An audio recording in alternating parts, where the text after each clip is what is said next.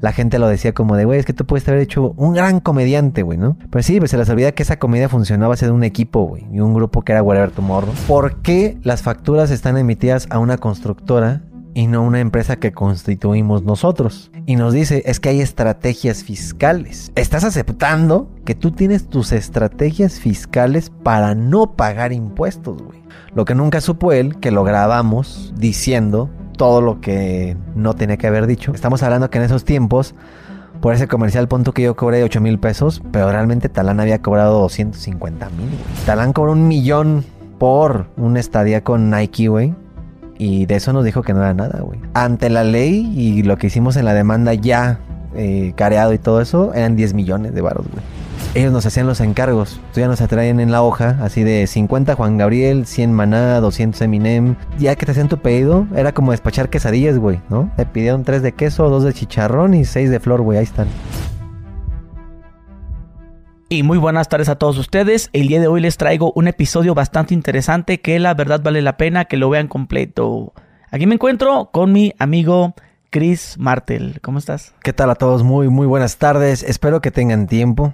Espero que tengan ganas de escucharme. A lo mejor, no sé si tu público realmente sí me conoce y se queda como de, güey, no es mal pedo. ¿Quién es ese güey? Oh, bueno. ¿Quién es ese güey? ¿Quién es ese güey? Pues originalmente un integrante de los siete que estaban en W Wherever Tomorrow Crew. En los inicios aquellos de la comedia improvisada de garage y de todo en... Pues grábate, edítate y súbelo. Y pues como que de repente la gente... Fíjate que fue una, una evolución muy bonita, güey. O sea, esa parte de los ninis, los güeyes que están perdiendo el tiempo, los chavos que piensan que son graciosos, ¿no? Pero empezamos a tener muchas visitas. Y luego vino la otra parte, ¿no? La otra ola de... A mí me cagan todos esos chistositos, pero yo sé, no sé, de eh, filosofía, ¿no? Y hasta que llegó el gran día en el que toda esa gente que se dejó de quejar, tomó una cámara, tomó un micrófono y dijo, bueno, ya me voy a dejar de quejar, ya voy a empezar a hacer lo mismo, pero con valor agregado, ¿no? Algo importante, algo que sí deja en su mentalidad, o sea, como esto sí vale más que esto. Creo que fue una buena etapa, ¿no? El hecho de que ya la queja no fuera de, ah, yo haría lo mismo. Ah, si por mí fuera, yo también haciendo tonterías sería millonario. Y hay gente que tomó la palabra y dijo, bueno, yo sí lo voy a hacer. Y creció, creció, ya había de cocina, había maquillaje, eh, de moda, de viajes, este, hasta de, no sé, cortes de pelo, matemáticas, clases de todo. O sea, la gente de mecánica, todo diseño. ok, ustedes empiezan en el 2010, 11. Ahí te va. La, la manera de conocernos, 2007. Ahí es la primera vez que tenemos como una interacción como los amigos del salón, ¿no? De la escuela. Empezamos a, tomar clases juntos. Eh, eso nos empezó a llevar como a llevarnos eh, no solamente académica, sino que también había torneos de fucho. Y el salón estaba tan, pero tan madreado, o sea, tan disperso.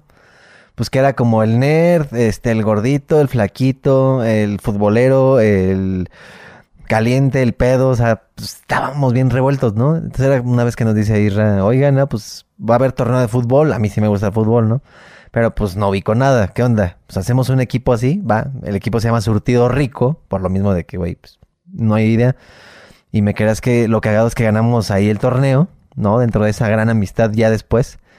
Y ahí nos damos cuenta que, una, nos llevamos muy bien, nos daba risa algunas cosas del pasado, ya sabes, pues los polivoces, ¿no te acuerdas de eh, Paco Stanley, La Cosa, este, Héctor Suárez, o sea, como que todo ese retro de comedia lo soltábamos a la hora de platicar, digo, pues estábamos en comunicación. Y empezamos a jugar fútbol, digo, por alguna razón ganamos. este, pero sí nos dimos cuenta que queríamos o teníamos en común el mismo sentido del humor. Ah, empezamos a grabar cosas muy, muy con celular y, cámara realmente sí, chafísimas. Pero ya sabes, el de aplaudo y me desaparezco y el güey aparece hasta arriba, ¿no? A ver, vamos a hacerlo. Entonces lo empezábamos a hacer y los compas de la Unitec eran como de, verga, pobres cabrones, ¿no? O sea, jugando a la televisión o jugando a la radio con una cámara o con un celular, cuando bien podrían estar aprovechando el tiempo entrando a las clases, ¿no? Que la neta no nos gustaban o por lo menos a mí me cagaban porque eran contabilidad, administración, macroeconomía, microeconomía. Llegó un punto en el que dije, bueno, ¿esto en qué conecta con el hecho de decir quiero grabar una película, una novela? O sea, ya después te, explica, ¿no? Que es como de, güey, es que hay especialidades o escuelas que sí se dedican solo a eso y tú estás como en una parte de comunicación total, ¿no? Comunicación eh, de gestos, comunicación de las manos, comunicación visual, comunicación de la ropa, de la posición, es comunicación. No sé quién te enseñó que nada más es tele, radio y periódico, ¿no? Pero bueno, ahí entramos con la misma idea algún día de decir, pues comunicación es radio, tele y punto. Y foto. Ok. Pero no, ya después vas viendo que también hay como un poquito más de, de psicología y cosas ahí de interpretación, o sea, comunicación, ¿no? No, no, no dice ahí nada más eh, actor, o sea, porque también luego la gente piensa eso, ¿no? De hecho, no lo llegaron a decir mucho tiempo en esos días. Oye, voy a entrar a la Unitec como ustedes, para ser como ustedes, para ser actor, para ser editor. Y es como de, hey, no, tiempo, no lo hagas, ¿no? O sea... ¿Pero tú qué quieres hacer, güey? ¿Quieres ser locutor, actor? Eh, es que si nos vamos un poco más atrás, en la vida real, este... O sea, hay muchas como bachecitos y variantes. Lo que pasa es que, mira, yo me meto a la Unitec por accidente o por un momento difícil ahí en la vida. Yo tuve como una... O sea, a mí me fueron infiel, ¿no? Y dentro de esa infidelidad andaba perdido por la vida, andaba estoqueando a la exnovia. Eh, te lo juro, güey, pero así enfermo, red ¿En qué, flag. en, ¿En qué red social? No, o sea, todavía no existían ni las redes sociales. Te estoy hablando ahí del 2005, 6. Ah, o sea, de mensaje de texto. Mira, en resumida cuenta, porque la historia es un poquito larga, pero haz de cuenta, esta chava yo la conocí desde la infancia, porque era prima de mi mejor amigo de la infancia. Entonces crecimos poco a poco, nos conocimos, de hecho esa familia casi casi me adoptó así de que quieres venirte a la boda, quieres venirte a los 15 años, quieres venirte al bautizo y todo eso. Entonces era como mi familia, ¿no? Este cuate. Crecimos juntos desde la primaria hasta la prepa. Nada más que el güey ya no le siguió. Dijo, no, pues ya me voy a poner a trabajar yo. Ya va a la prepa. Yo sí le sigo, pero seguimos teniendo esa relación con la, con esta chica. Como familia, ¿no? Pues era como mi, mi media prima. O sea, como de, de lejitos, ¿no? Pero en realidad pues no tenemos nada de sangre. O sea, nada más era de, de, de mi amigo, pues prima. Entonces yo pasó el tiempo, nos empezamos a gustar ya después, pues empezamos a crecer. Y dentro de esto, pues yo ya me había ido de baja temporal en la escuela, pero pues para terminar la escuela me faltaban nada más dos materias, entonces como que me descansé otro año para que pudiéramos empatar. Entramos juntos, yo nada más entraba como oyente, que me dieron chance en la prepa de entra como oyente y si pasas los exámenes, ya pasas la materia para que no hagas el extraordinario, ¿no? Y este, y la chava también entró en esa época primero. Entonces tomábamos matemáticas uno juntos. Y ya después de ahí, mi regla de la prepa es que yo me tenía que largar, así como de tú no puedes andar aquí ligando, ni nada, o sea, te estás dando una oportunidad. Bueno. Entonces, de repente iba por ella, de repente no. Pero todas las mañanas era ir todos, todos los días, pero la conocía de años, güey. El chiste es que como cualquier adolescente y como cualquier persona, pues a ella le empezó a gustar más la gente de su mundo, ¿no? De su edad. No, un güey como yo que ya estaba más grande y demás. Y pues literal, ¿no? Se fue con otro güey. Y ya me empieza a decir, no, pues me gusta otro güey, la chingada y todo. Dije, ok. Toda la banda ahí que estaba juntos de ahí, yo ni pertenecía a ese grupo, ya eran dos generaciones más, güey. O sea, mi verdadera generación ya andaba en la, uni- en la universidad, yo apenas andaba hasta acabando la prepa, ¿no? El chiste es que lo hice a propósito, pues para alcanzarlo.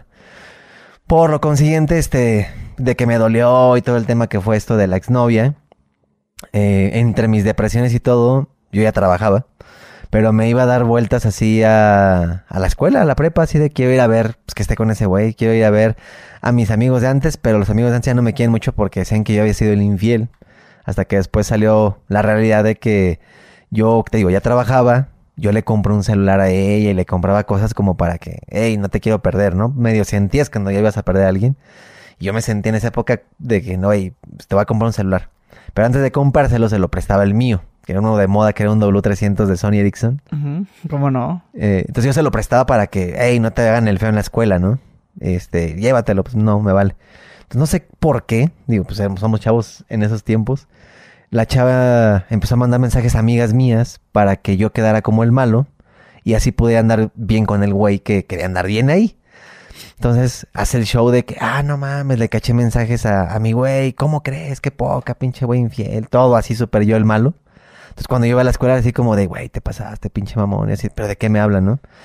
Hasta que pues ya después le compré el suyo, pero pues ya no me trataban ni bien sus papás ni bien los amigos, ¿no? Entonces dije, algo está pasando. Hasta que ya alza la mano una amiga de ella y dice, la neta, yo sé lo que hiciste, mandaste mensajes a sus amigas para que ese güey quedara como malo. Y bueno, dentro de esta etapa del tú eres el bueno y el malo, eh, yo andaba ya en, en depre, güey, pero neta en depre de que incluso hasta me dio como una, bueno, ya tenía una enfermedad, pero se reveló que se llama síndrome de Gilbert, que te empiezas a poner amarillo, como si tuvieras hepatitis así por 100, güey. Pero pues era entre que no come bien, no dormía bien, andaba todo este triste, güey. Andaba de moda el disco de Para ti con desprecio de panda, güey. Ah, o sea, estaba en el mood perfecto de chavo adolescente ahí, ¿no? Ay, ¿qué edad tenías ya? Eh, pues que te gustan como 19, 20, ¿no?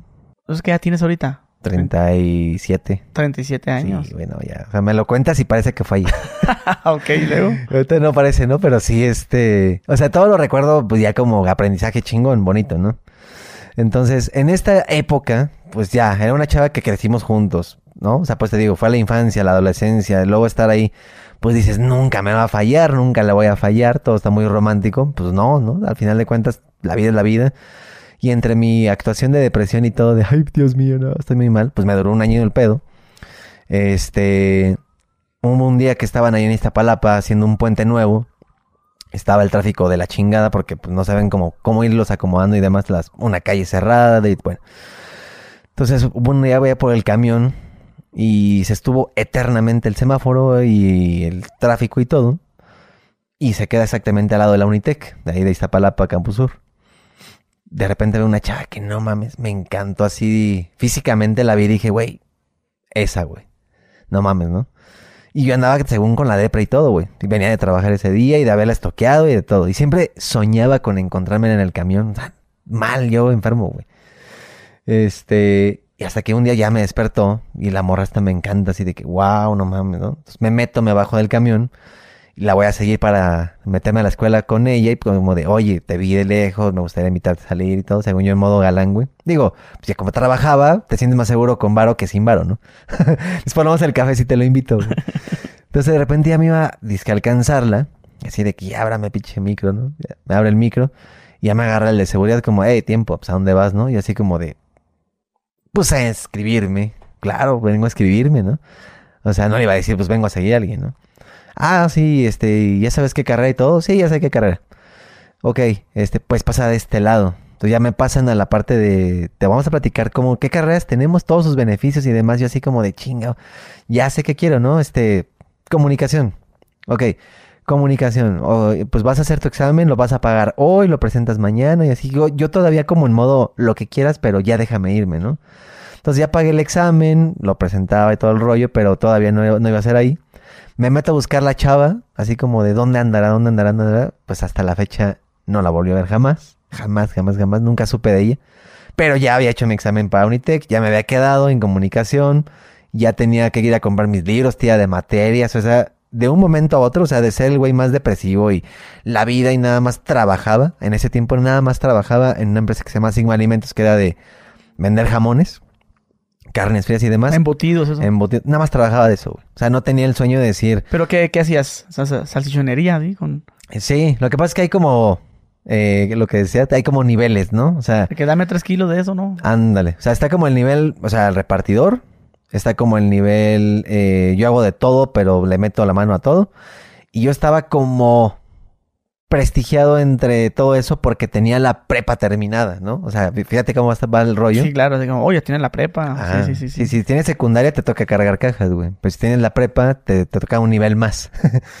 en ese tiempo el nivel más era una marca que, bueno, todavía existe, que se llama, ¿sí la puedo decir? Sí, sí, lo que quieras. Ah, se llama Tangamanga, que casi nadie la ubica casi. Son jamones como más premium, o sea, como más elite. Este, y esa es la marca que a mí me tocaba vender, ¿no? Porque la gente que ya acabó la prepa le toca vender no, no lo del montón, sino lo elite, güey. Dije, ok. Pues ah, dando muestras. Eh, además de dando muestras, este, te enseñan a hacer algunos preparados como de comida, como para Navidad, como para Año Nuevo. Este, ya sabes, o sea, hay como diferentes preparados con todo eso de que tú tienes para la fiesta que vas a dar o para la reunión que vas a hacer. Entonces, no te ponen como en, no sé, en lugares muy lejanos o como muy de, eh, de clase media baja, ¿no? Sino que te mandan a lugares mamones porque la presencia que haces es como para, oye, güey, tengo una graduación, ¿qué me recomiendas? No, pues jamón serrano, jamón este, así. te la empiezas como a saber, te pones quesos y vinos también tienes que saber, ¿no? Te empiezan a decir, te recomiendo esta carne con este vino. ¿Por qué? Porque eh, mil cosas, güey. Entonces, yo ya andaba en ese tiempo en esa parte de Sigma. Entonces medio aprendí a hacer de comer y medio comiendo pues cosas chidas, ¿no? No ganaba mal porque todo era por comisión y la neta es que me iba bien. O sea, sí vendía y sí comisionaba chido. ¿Cuándo andabas ganando? Cuando yo entré, sueldo base eran, fíjate, ahí te va. Sueldo base eran cuatro mil pesos mensuales. Vas a decir, no le veo lo chido, ok. Pero también ahí está la parte de comisionar, que era por, eh, por kilo. O sea, por kilo metido, kilo vendido, empezaba a subir tu comisión. Más eh, fondo de ahorro, caja de ahorro, vacaciones. O sea, todo lo tenías muy bien. Digo, la verdad es que la empresa no tenía nada de malo. Y yo llegué al punto en el, en el que me di cuenta que llegaba a las 7 de la mañana y me iba a las 12 de la mañana. O sea, full horario. Pero no porque, ay, cómo me esfuerzo y cómo me mato. Sino que entre más vendías, la neta, más ganabas. A diferencia de una etapa antes que venía trabajando también, que fue en cadenas de Walmart. Ahí tú trabajas 10 horas y ganas lo mismo. O sea, vendas 100 teles o vendas 10 toneladas de frijoles, tu sueldo es el mismo. Y aquí a donde me invitaron un cuate que conocí, de hecho, en estas cadenas de Walmart, este, me dijo, no, güey, pues vente para Sigma. Aquí lo que más trabajas y lo que más vendes, te lo pagan. Entonces, eh, los cuatro fijos al mes era como, pues, para que estuvieras algo, ¿no? Pero en realidad ya se hablaban de que llevas a ganar 35, 40 mil baros mensuales vendiendo jamones, ¿no? Un güey de 20, 21 años, ¿no? Entonces, pues es una buena lana. Y además... ¿Te metías eso? Sí, la verdad es que eh, otra de las cosas que me gustó, o sea, como ya venía desde los 15 años trabajando en supermercados, de todo, este, ya más o menos identificaba que era el, eh, como el sistema, ¿sabes? Como de dónde son proveedores, quién decide qué, dónde se pregunta esto, dónde se pregunta lo otro. Ya no estaba tan eh, fresco de decir, ay, no sé qué hacer, ¿no? O sea, ya había pasado por cajero de una horrera, ya había estado en eh, abarrotes y cosas en un Walmart, este, químicos, salud de belleza, o sea, ya me había involucrado mucho a los supermercados, no sé por qué nunca me llamó la atención, no sé, este, cadenas de alimentos, cafés y demás, porque pues, siempre se meten los chavos, ¿no? O sea, en un Starbucks, este, en un McDonald's, pero algo tenía en los supers que me latía, este rollo de qué pasa detrás de, ¿no? ¿Qué pasa en las noches? Por ejemplo, en Walmart tuve una época en la que me tocó ser de madrugada, de fondear, inventariar y dejar limpio para que a las 7 de la mañana lo veas bien bonito, ¿no? Entonces, este, como que le fui aprendiendo de todo, me gustó mucho esa parte. Dije, bueno, no es como tanto que me gusten las ventas, sino como que lo que hay en un súper, ¿no? Para ese tiempo te digo, y la pregunta que me hiciste creo que me despegué mucho. No, no te preocupes. este. La, la parte de la infidelidad, ¿no? De la morrita esta y la parte de que ya había trabajado mucho antes y ya ganaba dinero y había visto a esta chava en la Unitec eh, para regresar al contexto del principio. Este, esa fue la razón por la que me inscribo y esa fue la razón por la que un día me desvío, o sea, saliéndome de Sigma Alimentos, eh, andaba vendiendo jamones, literal, así de que entre más venda, más gano, ¿no? Entonces un día ya venía de, regreso, me bajo, no encontré la morra pero dije, ya soy universitario, güey, porque me salí con mi tarjeta, esta, mi credencial de licenciatura, ¿no? Hasta se veía bonito así. Ay, güey, licenciatura. No lo había pensado, no me había pasado por la mente, pero qué bonito se ve, güey. Este, para esto también, eh, sí había trabajado antes dentro de Azteca, no directamente, pues, en una agencia de extra. Esa también creo que no sé si la había contado. Sí, no, de hecho sí, yo he estado viendo que subes de mis trabajos. Ah, de mis trabajos. Ya tienes como unos 10 videos, ¿no? Eh, yo creo que más, 17. 17, es que... yo apenas yo he visto, es, trabajaste en TV Azteca y luego lavando coches y luego... ¿Dónde más? En... Ah, fue lavando coches. Bueno, no, si nos vamos muy atrás, un salón de fiestas. Pero así, salón de que hay caguama con moño en el centro, ¿no? No mames, sí. mamón. No, caguama, güey. caguama con moño en el centro de mesa, güey. Imagínate cómo era el salón, ¿no? Ok, en Nacon. eh, este, en Iztapalapa, güey. Después del salón de fiestas eh, fue, eh, si no me equivoco, la parte de lavautos. Y dentro de la parte de lavautos también anduve vendiendo discos pirata en Tepito, güey con un amigo, o sea, en bodegas, literal, a escondidas. Quitabas el sillón, tenías que alzar una tapa y meterte en un laboratorio, ahí se hacían los discos, güey. Ah, sí, con, con las torres, ¿no? Sí, sí, pero en Tepito, Tepito, güey. O sea, bien. Ahí estuvimos unos dos años. Después de eso fue creo ya la parte de Aurrera. Luego de lo Pero de... háblanos de la, la piratería de Tepito. A ver, ese es un tema. Es un tema que a lo mejor no puedes hablar mucho. Este, pero tengo mi banda de Tepito. Saludos a todos por allá. Estábamos en esos tiempos en... Sí, pero es que ya la piratería ya no le afecta a nadie. güey. No, pues no, pero te voy a decir algo. O sea, sí está la parte de... Yo estábamos haciendo los discos en González Ortega, en la calle. Y una de las cosas que la gente no sabía, y no sé si valga mucho ahorita, pero dentro de la música, o sea, Alejandro Sanz, Cristian Castro y todo eso, muchos van a decir, eso no es cierto, pero sí es cierto. Hay como una parte, y no sé si lo sabían, de, de management, o sea, que el artista sí tiene la parte de vender el disco antes o después. Ya sabes que luego llegaban las películas o los discos antes a Tepito y todavía ni salían mix-up, ¿no? O sea, si hay como una pequeña red y mafia en ese tiempo, por lo menos en ese tiempo que me consta, que llegaba, llegaba alguien de parte de el artista y este te vendía en una la nota el disco para que tú lo podías empezar a piratear. Y de hecho hay artistas eh, que traen su management también en el que te dicen, oye, güey, pon este disco, pon este disco, pon este disco para que empecemos a pegar. Porque eso no lo ponen en la radio, esto no lo- nos cobran mucho por ponerlo en la radio. Entonces, por ejemplo, un caso de éxito y que empezó así, no sé si conociste este cuate que ahí le puedes mutear porque a lo mejor lo toma mal YouTube, pero este cuate que se llamaba... ¿Te acuerdas del Baby Te Quiero Wow Wow? Claro que sí. Ah, bueno, es un caso comprobado de que pues eso no lo escuchabas en la radio. Sí, no la piratería lo hizo. Lo hizo la piratería, el tianguis. Y tú te das cuenta que de repente el puesto de al lado pone lo del de al lado y lo del de al lado y dices, bueno, ¿dónde están haciendo este gusto por esa música cuando fue el tiempo del reggae, no? Este, o del reggaetón, también la gasolina empezaba que, hey, la gasolina, y la gasolina, y la gasolina. ¿Dónde lo escuchabas? O sea, en la radio, no. En el canal 28, pues yo No. creo que mucho después, ¿no? O en MTV, mm, mm. Mm, o sea, yo, yo recuerdo que la gasolina la escuché de disco. De disco en disco. Y yo seguramente el disco era pirata, ¿no? ¿Mm? Sí, ni sí, siquiera no, así de que- era. Disco y luego gasolina y luego Don Omar y Exacto. luego... Black Eyed Peas. y- Simón. Bueno, pues sí hay como esa pequeña... Que, que de hecho la gasolina empezó en el 2003 o 4. Yo creo que sí. Por, Por, ahí, ahí, ¿no? Que 2003. si te fijas ya son como 20 años. no, no mames, sí. que salió esa rola.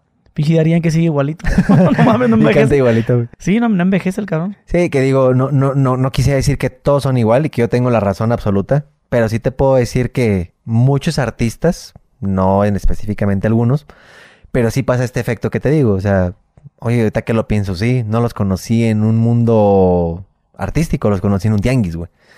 Y todo el mundo escucha lo mismo. Bueno, sí, porque que- las, las, las empresas, güey, las transnacionales, es lo que... Ellos eran los que estaban en contra de la piratería, güey. Sí, De hecho, cuando veías, por ejemplo, yo recuerdo haber visto la película del Rey León, un VHS azul, ajá. que cuando ya metes el cassette, una pa- pantalla azul que decía piratería y que es un delito Sí. y que no sé, y eso te asustaba, güey. paga con cárcel y todo Sí, así sí, puta, me van a arrastrar aquí, Ajá, exactamente. Entonces, pero, o sea, eso de que la piratería es, es ilegal y que está mal y que perjudica al artista, no perjudica al artista, perjudica a la disquera, güey. A la izquierda, sí. Porque los artistas de, eh, de por sí ya ganan que un 2% por cada disco. No, y además sí Tres. ganaban lana por la piratería. O sea, se sabía... Sí, o sea, se ganaba, se ganaba de la piratería, pero el- en, en sí el artista no ganaba de regalías de discos, güey. Un 3% yo creo. Ah, no, pero obviamente es como el TikTok de antes. Te posicionaban. Exacto. Ya, o sea, ¿sabes qué, güey?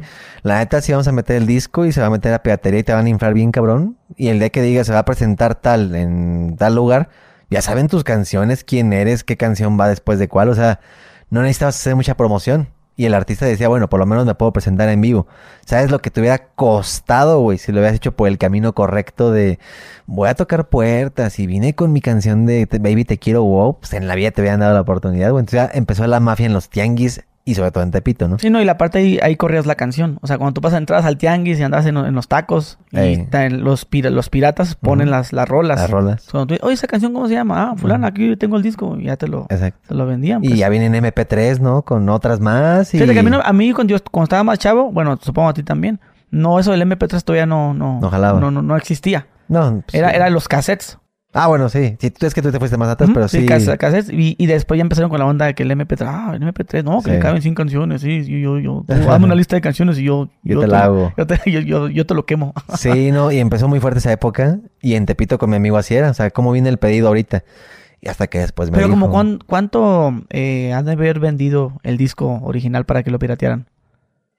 Es, esa información así como que no me llegó directamente a mí ni a mi amigo, pero sí había como, te digo, gente que es pues el, el derecho de piso de, de miles de cosas, ¿no? Ahí arriba. De la unión y eso. Pues quién sabe, o sea, ahí sí no me metería si ya había como cárteles en ese tiempo. Pues sí habían grupos, la neta, o sea, sí había gente que movía, pero es como de, se lo dan todo a él y de él empieza a repartir, él sabe a quién, ¿no? Pero la neta, o sea, la compra del disco antes de que saliera, yo creo que sí estaba, o sea, no tan caro para esos tiempos. Pero ahí lo redituable es que esta persona regresaba y venía por comisiones. O sea, tú tenías que pagar también un derecho de ese disco, güey. ¿Sí me explico? La O sea, regalía. Sí. O, o sea, se ve como esas regalías que la verdad yo desconocía así de que, oh, son 100 mil pesos, 200 mil pesos, te estará mintiendo. Pero yo sabía que mi cuate siempre había un separadito, ¿no? Porque él sí era de Tepito. Entonces me decía así como de que esa es la inversión, esa es la ganancia y este es el derecho de, ¿no? O sea, era como de, ok. Si eran unas lanotas, güey. O sea, yo me llevaba 5 mil pesos prácticamente diarios, güey. ¿Diarios? Diarios, güey. O sea que sí ganabas bien. Muy cabrón. Sí. Oye, fíjate que el disco, güey, que, que debe haber, haber costado 50 centavos, 20 centavos. Pues sí, compraban unas campanísimas y Sí, aparte mi- todo chino, millares. Sí. Millares de discos, que cada uno, si el CD dije que 20. Yo creo que entre el... Es que también sabes qué pasa en ese tiempo hasta, fíjate. Yo, yo, yo supe que producirlo era un peso con 70 centavos. Producir un disco. Ponle. Sí, dos pesos, ya, con cajita y todo, ¿no? De plástico. Sí, y no, no, ya con todo, ya con todo. Sí, producirlo, o sea, Sí. producirlo, el- sacando ahora sí que el porcentaje de la Sí. luz y las torres y todo. Todo, güey. Unos 70. Sí, y es que sabes qué pasa también, y no sé si te acuerdas, hubo una época en la que sacaban la copia del disco, que aparte lo eh, planchaban el disco con la portada, te venía el papelito, y conseguían los hologramas de Mix Up, o sea, para que viniera así, güey, esto es original, ¿no? Hasta lo ves y decías, no le veo lo falso, ¿no? Y después les valió madre, sacan con una pinche copiadora, en una calculadora, güey. Celofán, con celofán sí, así. celofán y está a 10 pesos, ¿no? Pero era lo mismo, güey.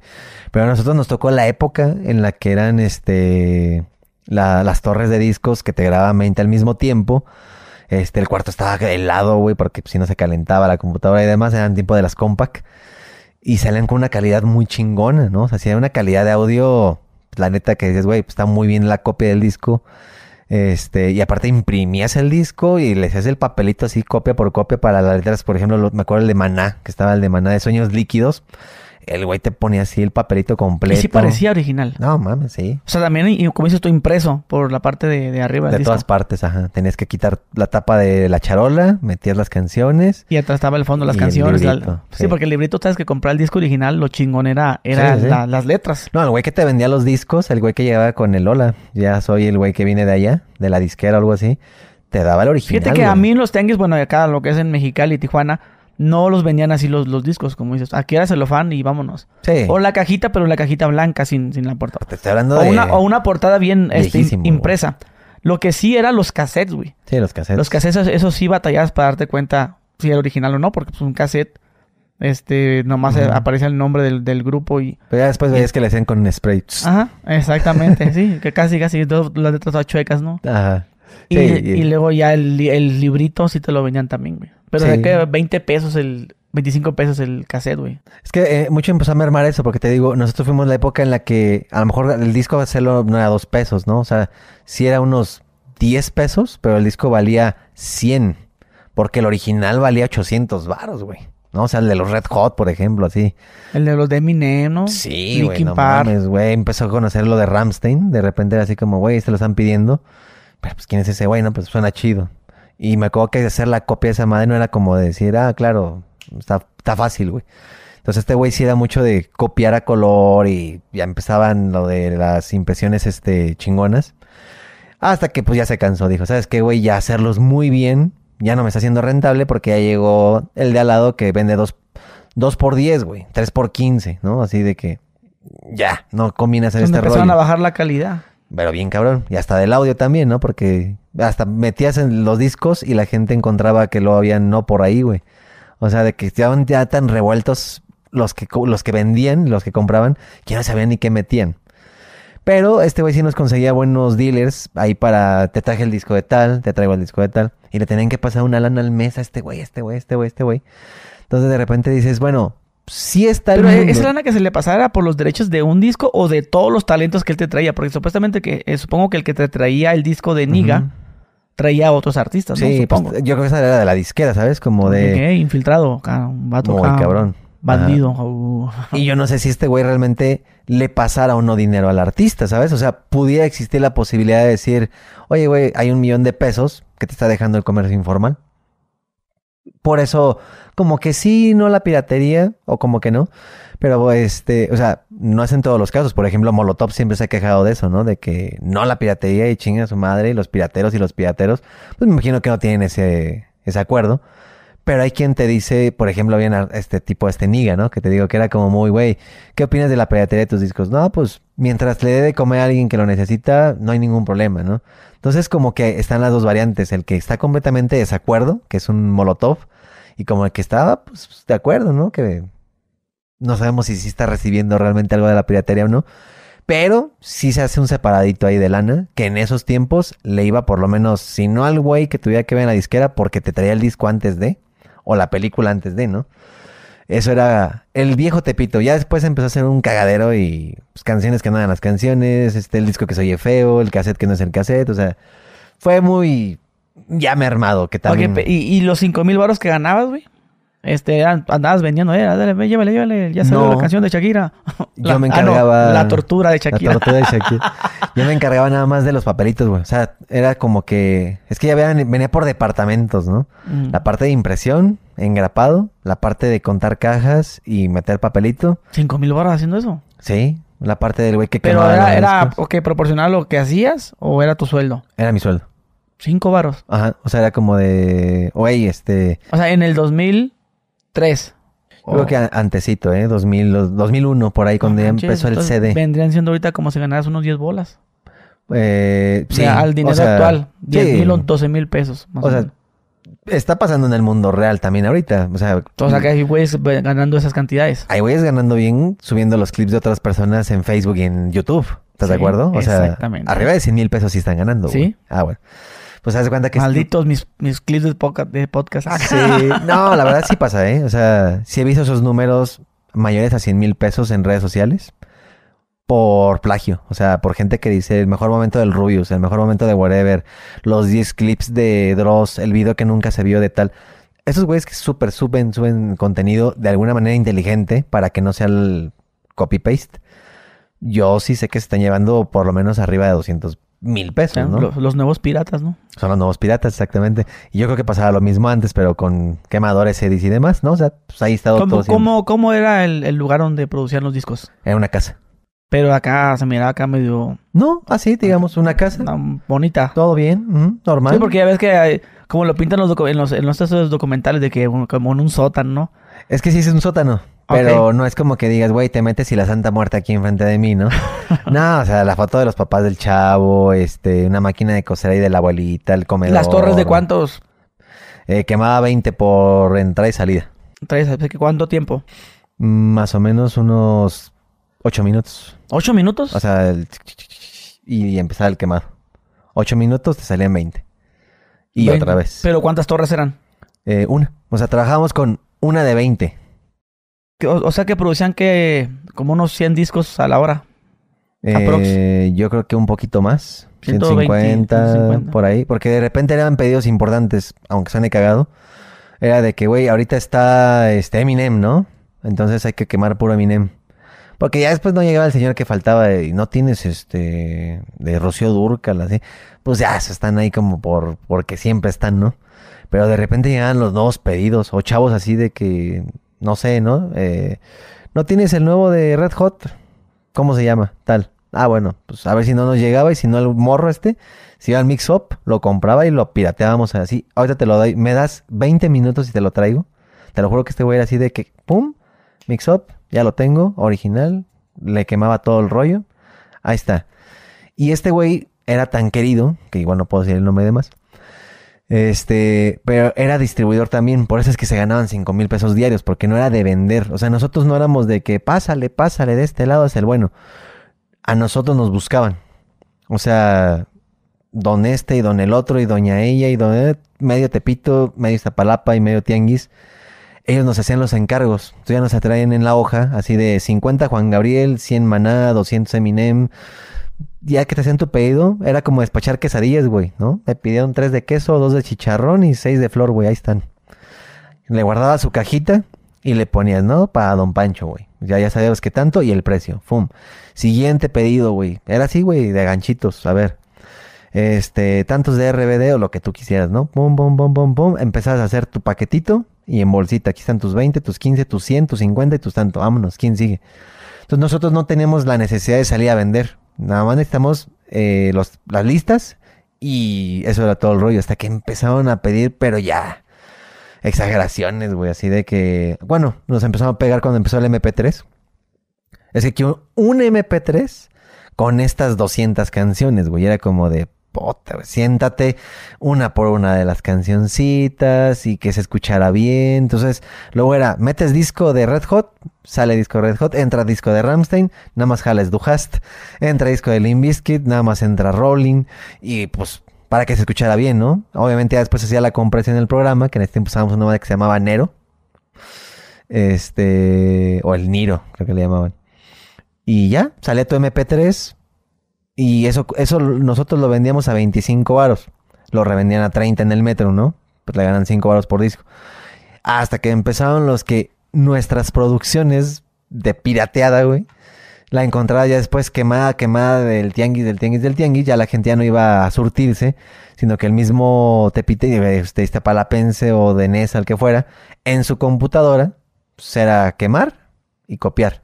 Y ya lo vendía fuera en su casa, ¿no? Y incluso ibas a algunas colonias y escuchabas tu intro, güey. Este, no mames, ese se lo piratean de mí. ¿Y cómo era el intro?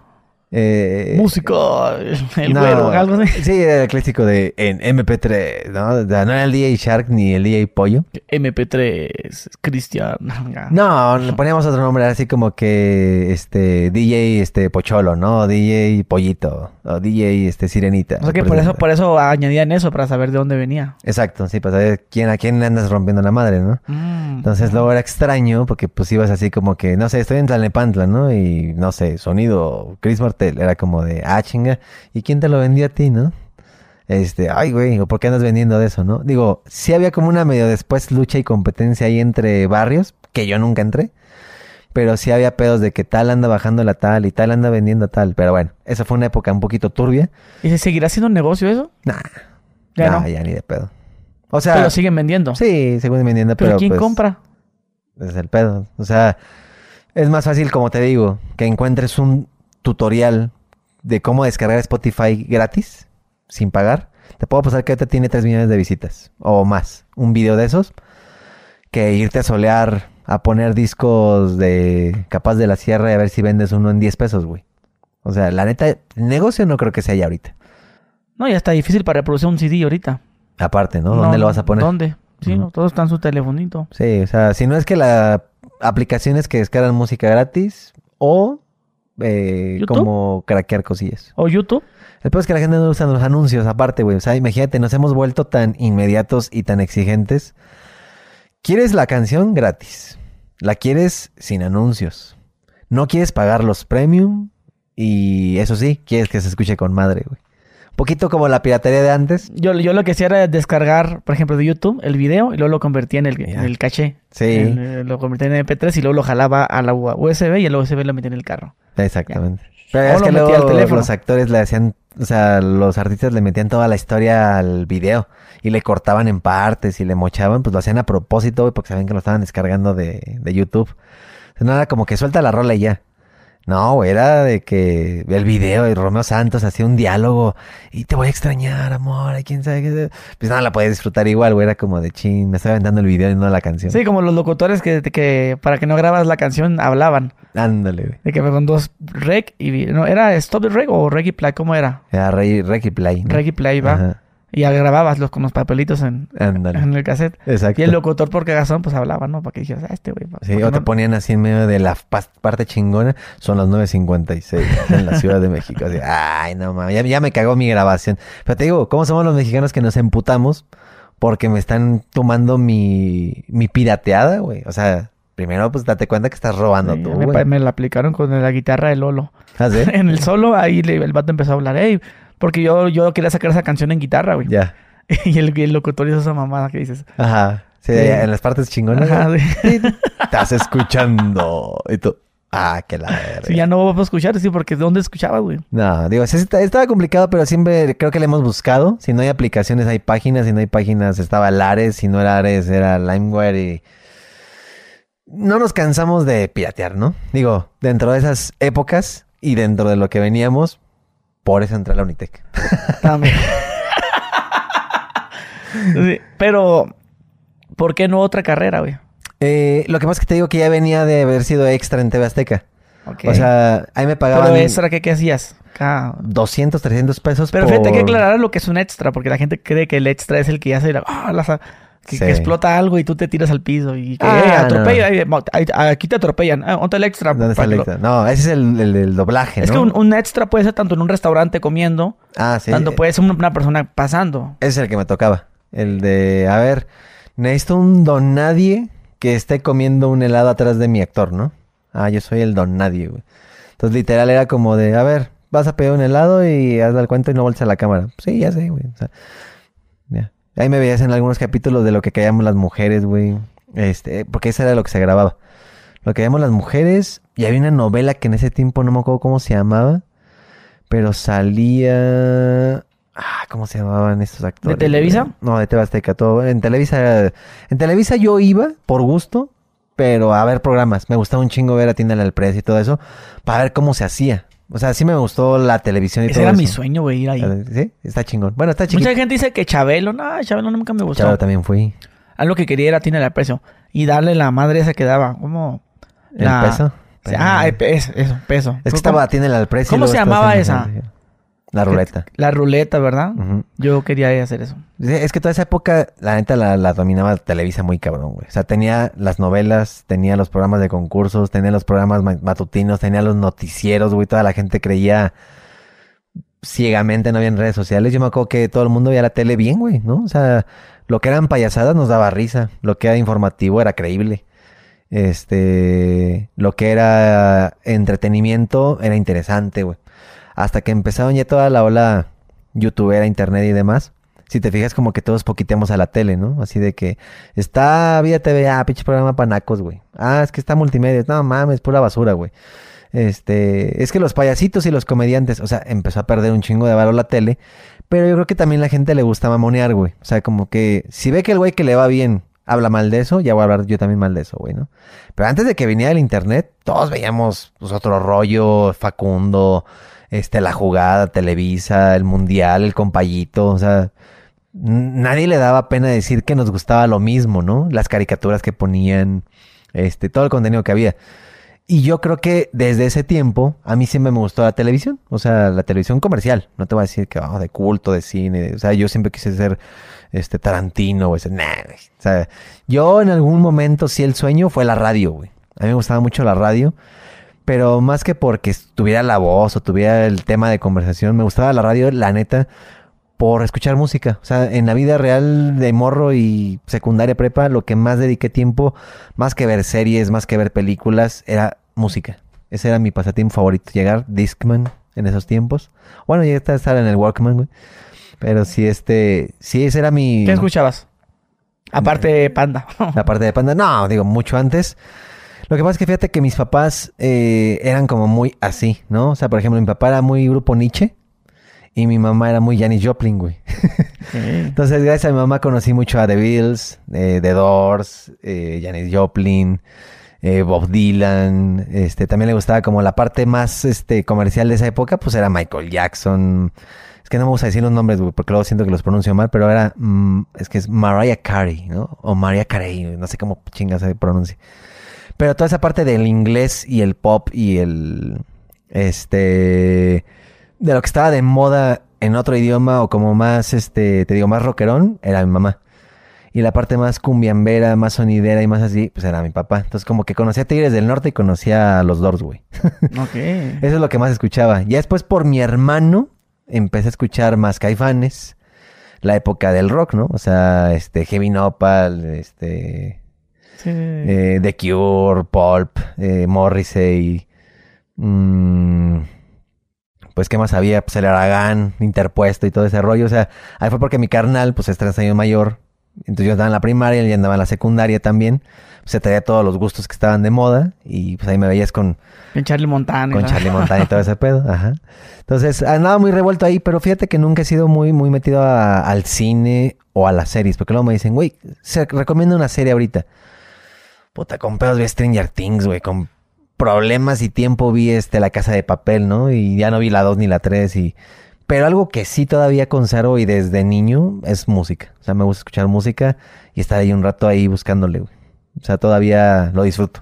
De la nueva, ¿no? La música que está saliendo ahorita. Sí, de todo. Es que fíjate, o sea, sí... Es o se te pega, ¿no? Por las- los, los trends que hacen, los redes, los videos. Sí, la tienes que escuchar. Pero sí tuve mi época poser, güey. Así de que, no, güey, yo puro rock y eso son mamadas, ¿no? O sea, pero ahorita ya no, ya dices, güey, pues los tumbados, el reggaetón. Pues tampoco vas a una fiesta, ¿qué, güey? A bailar los Beatles, ¿no? O sea, necesitas como que de todo en esta vida y escuchar y bailar y disfrutar. Yo creo que no estoy peleado con ningún género ahorita que te diga, ¿sabes que Esto sí me caga. O sea, no. O sea, simplemente, pues no lo escucho tanto como escucho otras cosas. Pero sí, este. No, no, no soy alguien que juzgaría ahorita algo y mucho menos si está en los top, güey, ¿no? Es mucha gente que también dice, güey, pues es que escuchar este el tumbado es este falta de educación o ahí se nota tu, tu nivel económico, ¿no? Pues yo creo que no, güey. Yo creo que la música es música y si te gusta, te gusta y si ¿Por la qué bailas, la dirán eso? ¿De dónde sacaron eso? Pues, ¿Quién sabe, güey? La gente siempre quiere ponerse en un estatus, ¿no? O sea, si escuchas esto, eh, vives así. Y si escuchas el otro, vives acá. Pero eso es desde hace años, güey. ¿no? Pues Las cumbias, la banda machos y eso, ¿no? Y acá lo escuchan los taxistas y... Exacto, pero yo me acuerdo que antes las cumbias y eso las escuchábamos todos.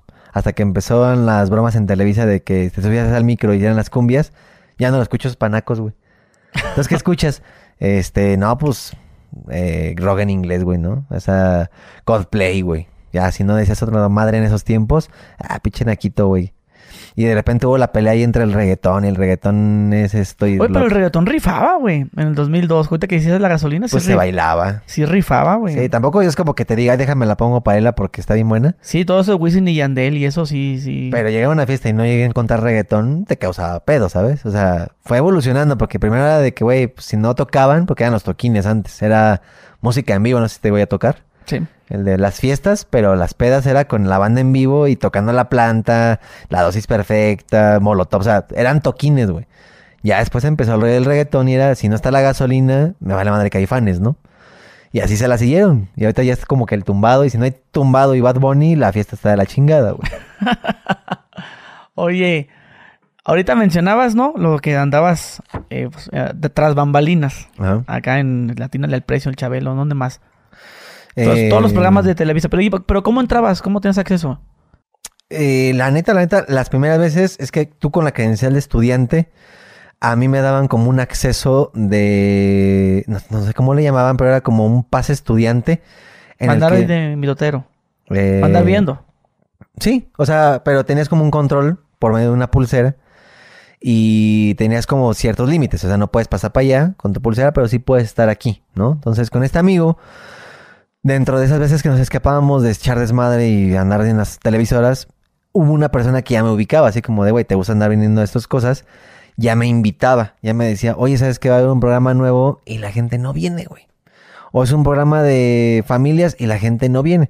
Entonces, pues échame la mano, ¿no? Vente a los programas cuando tengas tiempo o márcame cualquier cosa que te va a estar al tiempo en el Viper, güey. Este, me dice, pues vente y échame un bipazo, güey, o... Ahí tenías Viper. Eh, yo tenía Viper, pero por otra historia de un cuate que tenía varo y me lo regaló. Ok. Este, pues si te acuerdas del Viper, que llamabas a una operadora y le decías... Tengo un este, recuerdo de que mi, mi papá tenía uno. Ok, pues bueno, en realidad el Viper fue un invento muy rápido para textear. Era un mensaje de texto, tú estabas en la nada y te empezaba pi, pi, pi, pi. Oh, me llegó un bipazo, ¿no? Entonces lo sacabas, te ser güey bien mamón en esos tiempos, un celular y un Viper, ¿no? Eso era tener varo, güey. Entonces de repente sacaba el Viper y decía ahí, voy a llegar a comer más tarde, no me esperes, eh, tu esposa. Ah, ok, eso era el Viper, güey.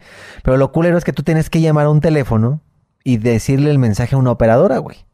Entonces de repente era como marcabas 01800 2000. Ya te decía, Viper, buenas tardes, ¿cuál es el mensaje? Ah, el mensaje es, te extraño mucho, nos vemos a las 6. De Fabián López, ok. ¿Para qué VIP? Al 825-3033. Ok, ya fue enviado. Muchas gracias, hasta luego. Imagínate, güey, así nos comunicábamos, güey. Ah, o sea, eso era el WhatsApp ahorita, ¿no? Ahorita te veo, güey. Mándame ubicación. No, tenías que decirle toda una persona y de repente ya te llegaba. Ah, que nos vemos a las seis. Atentamente tu esposo. Qué chingón. Yo, yo pensaba que el Viper era como que, que yo te mando un Viper, pero ahí aparece el número telefónico tú tienes que marcar ese número. No. ¿Qué pasó? ¿Quién es? Es que me- Eran mensajes... ¿Por qué no existe el buzón? Eso es lo que quería yo, no sabía que era eso. No, güey. Hasta que llegó Nokia con los SMS. Y ya era de que, hola, ¿cómo estás? Y ya te llegaba de a ti a mí. Antes no había mensaje de texto, era o llamada. Y si querías leer el mensaje de otro como una carta, era el bipaso. Que de hecho, fíjate, dato rapidísimo, güey. Necesario, pero me acordé. También te llegaban noticias, ¿no? Así como de que se esperan fuertes lluvias este fin de semana en Pachuca. Ok, pues de repente así. Pues era muy mamón porque estabas a media clase yo en la prepa, güey. Cuarto semestre así. Pi, pi, pi, pi. Espérame que me llegó un bipaso, güey. Ya de repente veo, y me acuerdo que estaba ahí en la prepa, y me llegó el de. Se estrella un avión en la torre norte de. de lo de Nueva York, lo del ataque de las Torres Gemelas. güey. 911, sí. Y de repente, pi, pi, pi, pi, nuevamente un avión se vuelve a estrellar, así como que. Yo lo leía y decía, puta, pues. No, no, yo no ubicaba que era Nueva York las Torres Gemelas, ¿no? O sea, no había ese Google Maps o esa información que yo, yo entendiera qué era qué, güey. Hasta que me acuerdo que me fui a Google, porque dije, güey, me llama la, la atención. Ya existía Google muy chafón. Pero empecé a buscar Torres Gemelas todo el rollo. Y sale a, a contexto el video de Limp Bizkit, que es a donde empiezan a tocar en la parte de hasta arriba, la de Rowling, ¿no? Es decir, que, oh, no mames, ya sé cuál es. O en Los Simpsons, ¿no? donde Homero se queda bien pedo y deja y abandona un carro entre las dos torres, ¿no? Entonces ya entendí de dónde estaban hablando y dónde estaban ubicando, pero pues gracias al Viper entendía y mapeaba lo que estaba pasando en el mundo, güey. Pero en realidad a mí no me mandaba nadie, güey, ¿no? No era así como de que tu secretaria dice que pues, hubiera un pinche morro de... ¿Y qué teléfono ¿Quién tenías? ¿El StarTAC? ¿Motorola? Tenía uno que se llamaba Timeport, uno gris, que sí era como el StarTAC negro, pero era gris. Y era más sport. Ah, no, pues era más... Era el ladrillo. Era el más delgadito, güey. Ah, ok. Era como Porque el primero fue el ladrillo, el Motorola, Ah, el gris. Sí, el gris. ah. No, no, ya cuando salió el StarTAC, que era un negro que se abría y le jalabas la antenita, Ese era ese era el más mamón de todos, ¿no? rico. Sí, güey, llegaba hacia huevo un convertible, güey. Bueno, este cuate, te digo, nunca entendí por qué me regalaba cosas. Bueno, a lo mejor le gustaba. ¿no? no Ya. te cuento por qué me lo dio. ahora, ahora que lo entiendo, güey. No, pues era compa, güey. O sea, pero sí era un güey que, eh, me sobra, eh, toma, eh, ten. Y me acuerdo que me regaló el Viper y me dijo, es que te lo regalo no por mamón, güey, es que me voy a comprar otro. Ah, pues tiene sentido, ¿no? Y este ya está usado, pues ok. Es que aparte el nuevo ya tiene la pantalla azul, ese tiene la pantalla verde. ok. Y me regaló un Motorola Timeport, que también era así, te digo. Pero le podías cambiar la batería gruesa o la batería delgada. Por si querías más pila o menos pila, pues se veía más plano, ¿no? Y yo ya andaba con celular y todo. Y mi mamá, pues obviamente me preguntaba, ¿no? Oye, aparte de que estaba trabajando en lo de Tepito, güey, ¿no? Porque si empiezas a ganar lana, empecé a comprar televisión, empecé a comprar lavadora, empecé a comprar eh, estéreo, empecé a comprar comedor, empecé a comprar sala. O sea, yo empecé a, a cambiar la casa, güey. Porque pues mi papá ya andaba, pero pues era medio codo, ¿no? Entonces de repente mi mamá, oye, este güey ya compró, ya compró, ya compró, compré mi mueble para la computadora, compré computadora, ¿no? Yo metí cablevisión en ese tiempo a mi casa, güey, porque no teníamos televisión más que la de muévele. Entonces fue esa etapa de, ¿y si metemos cable? Pues ya, hay, ¿no? Sí, yo me acuerdo, güey, el que tiene cable, el vecino tiene cable, no mames, ven, ven caricaturas las 24 horas. Sí, güey. Esa era, era, wow, el sueño de todo morro de, de noventero, ochentero. ¿tú Sí, claro. Sí, en 90. Yo nací en el 85. ¿Mm? Sí, pero eso tocó tu infancia como tal el 90. Sí, los Looney. Tunes, Mm. los este, Animaniacs, güey. Entonces, pues estaba la época de Cartoon Network y Nickelodeon, ¿no? Esa madre era como que riquillo. Puta, no mames. Sí, o sea, decían, güey, es que están en la tele las caricaturas, pero pues ahora que las pasen. Oye, pero qué, qué loco, güey, ¿cómo, cómo se medía la riqueza, entre comillas, Claro, en aquellos años fue el teléfono, el Viper, total, güey. y luego el, el cable. El- No, o sea, yo- tú eras rico si tenías Viper, celular, cable, incluso si tenías internet, bueno, ya. Yo creo que, no sé, bueno, al menos allá en, en lo que es Mexicali, tener alfombra, güey. Ah, también. Alfombra y- o loseta. sí, sí, era sí, como sí. que de ricos, pero más alfombra. La Ah, alfombra no sí era como puta, ¿no? En su casa tienen alfombra, no Mm, más. Y mascota, ¿no? Y luego, y luego, tienen el teléfono. Tienen, bueno, de entrada, pues, eh, si mi amigo, tengo un amigo en la secundaria, en la primaria, perdón, y él tenía su cuarto con su tele ahí, güey, en su no, cuarto, güey. güey. Su tele y tenía un teléfono, güey. Su teléfono en su recámara. Ajá. Teléfono como un pedo de, como de un carro, algo así, ¿no? Claro, el típico de- el del beso, ¿no? Ajá. es que ese era para chavos. güey. Simón, y, y también tenía su videocasetera, Sí. el carrito que te regresaba la, la las cinta y todo, ¿no? Que le O apretabas. sea, ahí- ahí es como tú medías esa riqueza. Hoy en día, pues la puedes medir, pues, pues no sé, por las fotos que tienes en Instagram, ¿no? Puede ser. A dónde fue, No, qué carro sí- trae, O en la foto en el espejo, ¿no? Ajá, Si y no que se ve el celular chido. y que ¿dónde- se ve también atrás. ¿Dónde fue a comer? ¿Cuánto tiempo estuvo? Así es como lo ¿Cómo estuvo la cuenta?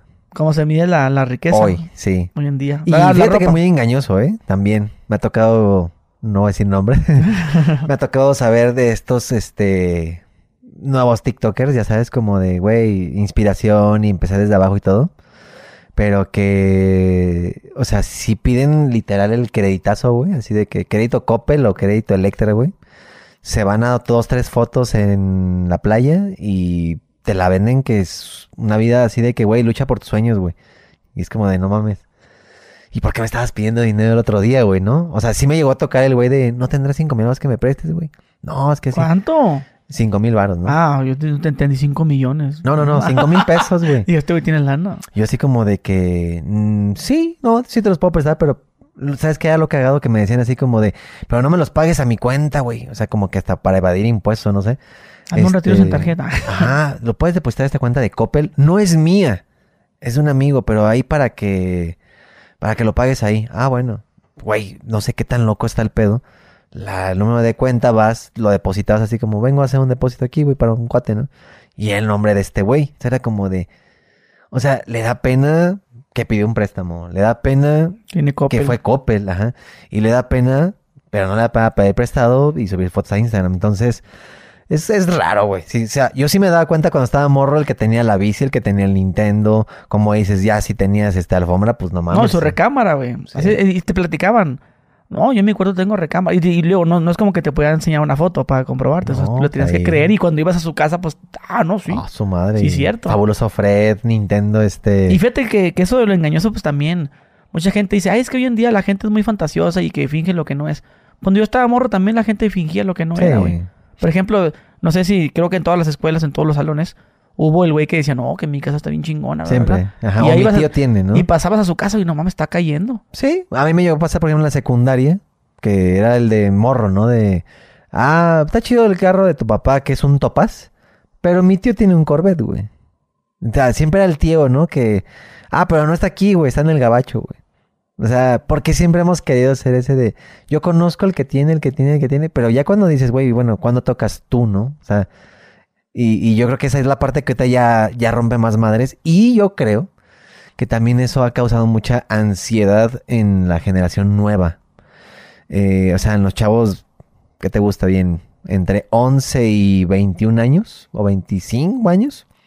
Creo que les está ganando esta etapa de por qué este güey tiene Gucci, por qué este güey viaja a Las Vegas y por qué yo apenas puedo pagar un Beats, güey, ¿no? O sea, ¿cómo le están haciendo los youtubers, güey? Yo tengo carrera, tengo ingeniería, tengo esto y lo otro y ese morro no está haciendo nada y está jugando a hacer slime y tiene la oportunidad de ir a París una vez al mes, güey. O sea, como que ya nos empezó a pegar el... A ver, ya digan el secreto, ¿no? ¿Cómo le hacen para viajar, para comprar y para tener? Haciendo pura pendejada, güey. Y yo que me la rompo en ingeniería y que hago y construyo y estoy viajando en Metrobús, cabrón, ¿no? Entonces, yo creo que cada quien tiene su secreto, ¿no? O sea, desde el que te pueda decir, pues yo le chingo, el que te pueda decir, pues yo ahora te estoy metido en otras cosas, o el que te pueda decir, aparte de esto, me ha dejado para invertir en cosas propias, ¿no? Que esa fue la otra etapa que también tuvimos por ahí. La de si estoy ganando dinero de, de los videos, o de hacer reír, o de la comedia. Pero también llega una parte en la que cuando soy papá, cuando me, me entero que voy a ser papá y todo esto, pues dices, güey, no voy a ser el payaso borracho pues, de aquí a que mi hijo termine la universidad, güey. Ni tampoco voy a ser este el de Pelusa Caligari o el de Wherever, este, cuando mi hijo se vaya a casar, cabrón, ¿no? Empieza a ver este miedo y esta corretiza en la que dices, ¿qué voy a hacer? Ahorita que voy a ser papá, esto me va a durar bien cinco años, ¿no? Y con suerte diez, güey. Pero mucha suerte, güey. ¿De qué vas a vivir, no? O sea, cuando tengas ya tus 55, 60 años, güey. De, no sé, güey. el circo de Chris Martel, ¿no? Con sus personajes. Pues no sé, puede haber hecho muchas cosas. A lo mejor la gente lo decía como de, güey, es que tú puedes haber hecho un gran comediante, güey, ¿no? Pero sí, pues se les olvida que esa comedia funcionaba ser un equipo, güey. Y un grupo que era Whatever Tomorrow.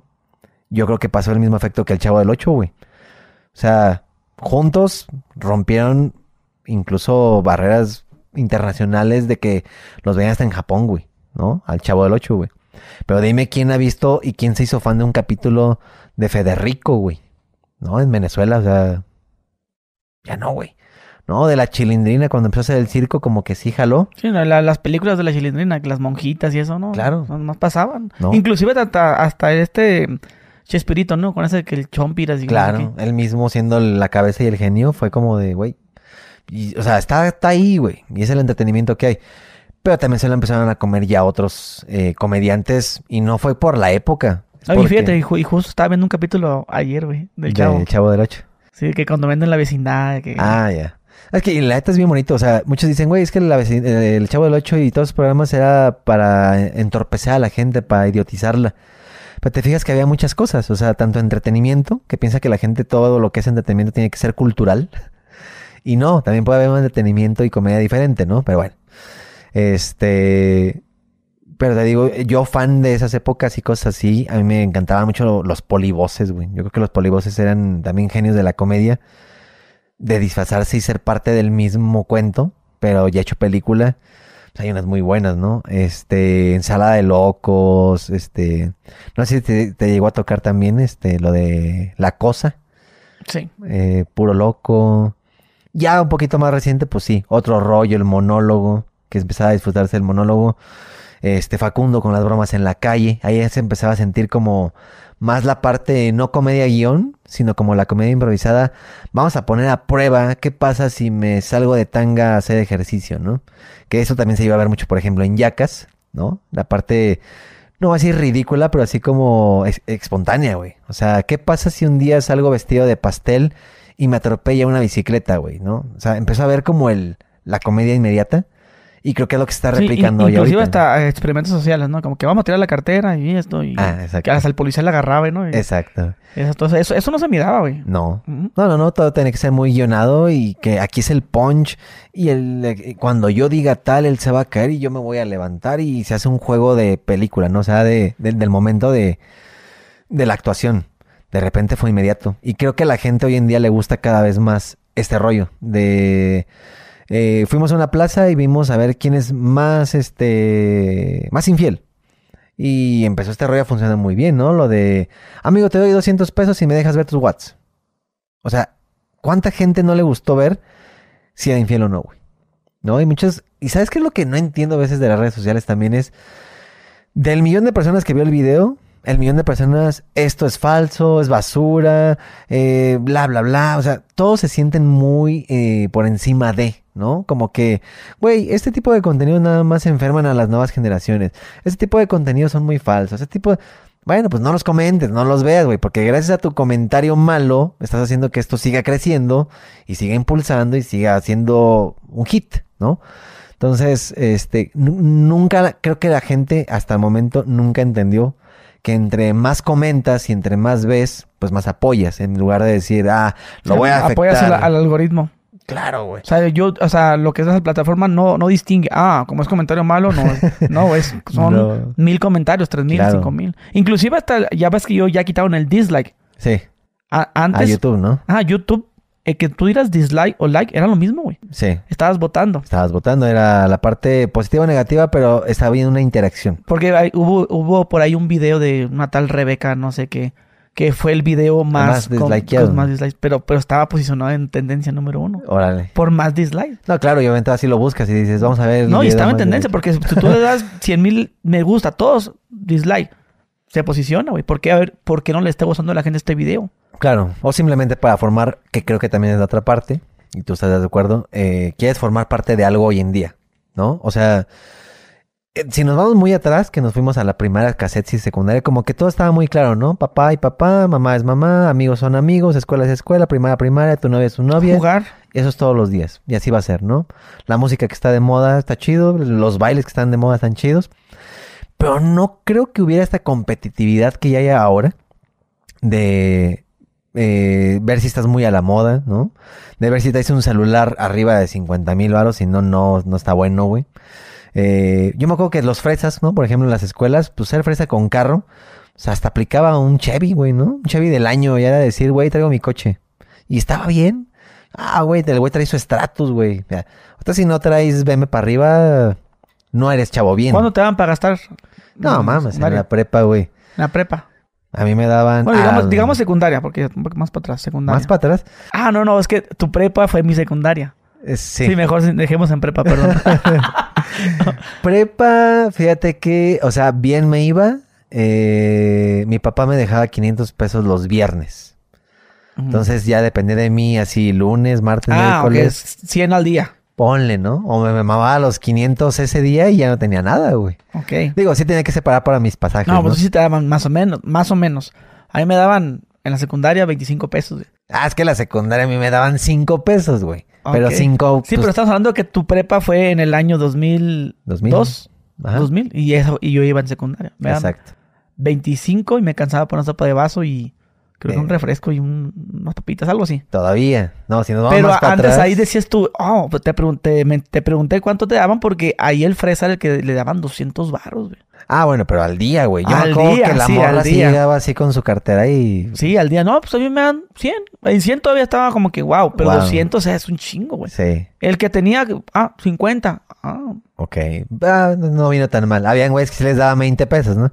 Pero, güey, o sea, no es que a mí me fuera muy bien, pero es que también a la cuenta. O sea, me daban 500 pesos el viernes, pero ahí me incluías pasajes, comida, Ah, mate- materiales, así de que, güey, la monografía, los 20 pesos del internet, o sea... ah, no, no, no, no, ahí libre, eso es para, para gastar en tu... Ah, no, para gastar a mí me quedaban por día, pues sí, güey, para una torta de choriqueso y una coca, güey. Choriqueso. Es que eso es lo que había como más elite, así de que, güey, estás en la prepa, está la torta de jamón, de choriqueso y flautas y enchiladas que ya no me alcanza, güey. Ok. Entonces ya era como de, ¿cuántos por la torta y el chesco? No, pues 25. Pues ya. Ándale, sí, pues lo que 25 es como que comes, pero ya no te queda. No, ya no me queda. Si eran eso, 25 más aparte los transportes. los transportes. Entonces, se suena como que 500, ah, te iba bien, Cris. No, güey, porque todavía faltaba el pasaje, faltaban los libros, las tareas. Así que los plebes valoren lo que los jefes dan, ¿no? Imagínate. Yo no sé cuánto les den ahorita. No sé, pero pues, con 500 baros, o sea, ya afecta- cuando los veo con celular, digo... Ah, o sea, al mes son dos, o sea, a tu papá te cuesta, te cuesta tenerte en la escuela dos mil baros, nada más dos de, mil varos nada más por tenerte, imagínate. para mantener. Sí, no, imagínate. y sin cambió. contar ya todas las cuentas, ¿no? Y ahora sí, en esos tiempos llevabas con el Discman, era como de, güey, déjame poner un disco, ¿no? Ándale, y uno y uno. Uno y uno, güey. un audífono. Ahorita ya ves a todo el mundo con un celular, aunque sea de dos mil varos, pero trae celular, güey, ¿no? Y se manda WhatsApp y ya todo. O sea, hay tantas comodidades de ahorita que la neta me lo preguntas y digo, qué bueno que no las tuve, güey. Porque muchos dicen, es que a ustedes les caga que nosotros tenemos más que ustedes lo que tuvieron en esa época. Y te digo, la neta, no, güey. Qué bueno que no lo tuve. O sea, si me lo preguntas neta, neta, no. O sea, a mí sí me gustó la época más de fiesta, pues con gente, no con fiesta con celulares, güey, ¿no? O sea, a huevo queremos enseñar el momento, las botellas, qué se fumó, qué se comió, qué se tomó. Y en ese tiempo, no. En ese tiempo, pues estás ahí y el que estuvo ahí se acuerda de la fiesta de ese día. Viva en Ah, el momento. Vives el momento, no tenías que, este, güey, viste que estuve chupando del caro y viste que estuve fumando de lo grande, güey, y viste con quién me junté ese día. No, güey, tenías que ir a las fiestas para ver con quién tipo de círculo andabas. Y tú sabías quién era la guapa del salón, el mamón del salón y todo, porque tienes que estar en el mundito, no porque lo veías en las historias de Instagram, güey. Y también me, me ha tocado ver esta parte de la, el antro, ¿no? De, uh, güey, no mames. Y bajan todos el celular y empiezan. Digo, güey, no mames, estos güeyes están diciendo que están en la mejor fiesta de su vida y están cada 10 minutos sentados y no están conviviendo, güey. Entonces, a mí, la neta, no es que me dé hueva, pero sí no me gusta ese mood de estoy en antro, estoy en fiesta y a huevo tengo que subir todo para que me vean cómo me la pasé ayer. Y aparte como que a la, gente le gusta, ese tipo de gente le gusta que le digan, ¿no? Oye, te la pasaste muy cabrón ayer. Oye, ¿qué tal la cruda? Oye, vi que andabas en fiesta con tal artista y con tal actor y todo. Cuéntame. O sea, empieza a ver del chisme y la falsedad de todo, que es a lo que iba. Creo que hay esta confusión ahora de poderes que los morros no están sosteniendo, güey, y les está pegando la ansiedad porque no le, no le hayan cómo, güey. ¿Cómo le hago para tener esa ropa? ¿Cómo le hago para comprar estos tenis? ¿Cómo le hago para viajar a esos países? ¿Cómo le hago para tener este celular? Es que yo quiero todo esto, ¿no? O sea, eh, no sé quién sea el culpable, ¿no? Si este mood, redes sociales, este, por decirte nombres, ¿no? Los polinesios, güey. O sea, los polinesios no te dicen, güey, me fui a comer a la casa de Toño, ¿no? Llevo dos semanas en Dubai, cabrón. Este, Juan Pazurita, ¿no? Que te puede decir, güey, estuvo súper chingón mi cumpleaños aquí en Las Vegas. Ya empieza a normalizarse esta parte de decir, discúlpame, güey, pero pues yo trabajo y es muy normal en mi círculo de amigos tener este teléfono, tener estos amigos y gastar este dinero al mes. Pero pues, o sea, en, en mis tiempos, digámoslo así, eso para ni verga es este, el pan de cada día, ¿no? O sea, ahora yo lo veo o me veo en 16 años, un morro de 16 años queriendo tener esa vida y esos, pues esa normalidad de decir, güey, ¿qué tiene de malo? Pues trabaja y lo conseguirás, ¿no?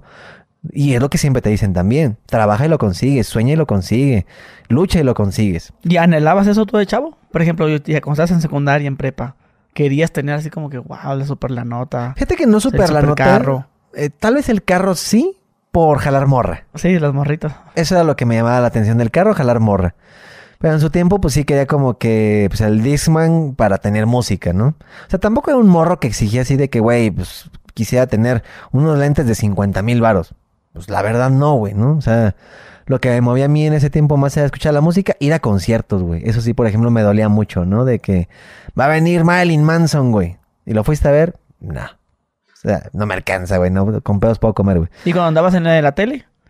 Este... Cuando, cuando andabas así, ahora sí que tras bambalinas, ¿te alucinabas? Sí. A los actores los mirabas como ricos. Puta, no que de mames. hecho se sabe que no ganaban chido, güey. Sí. Porque hoy el talento es, creo que estamos en la época donde se está pagando ya bien, güey.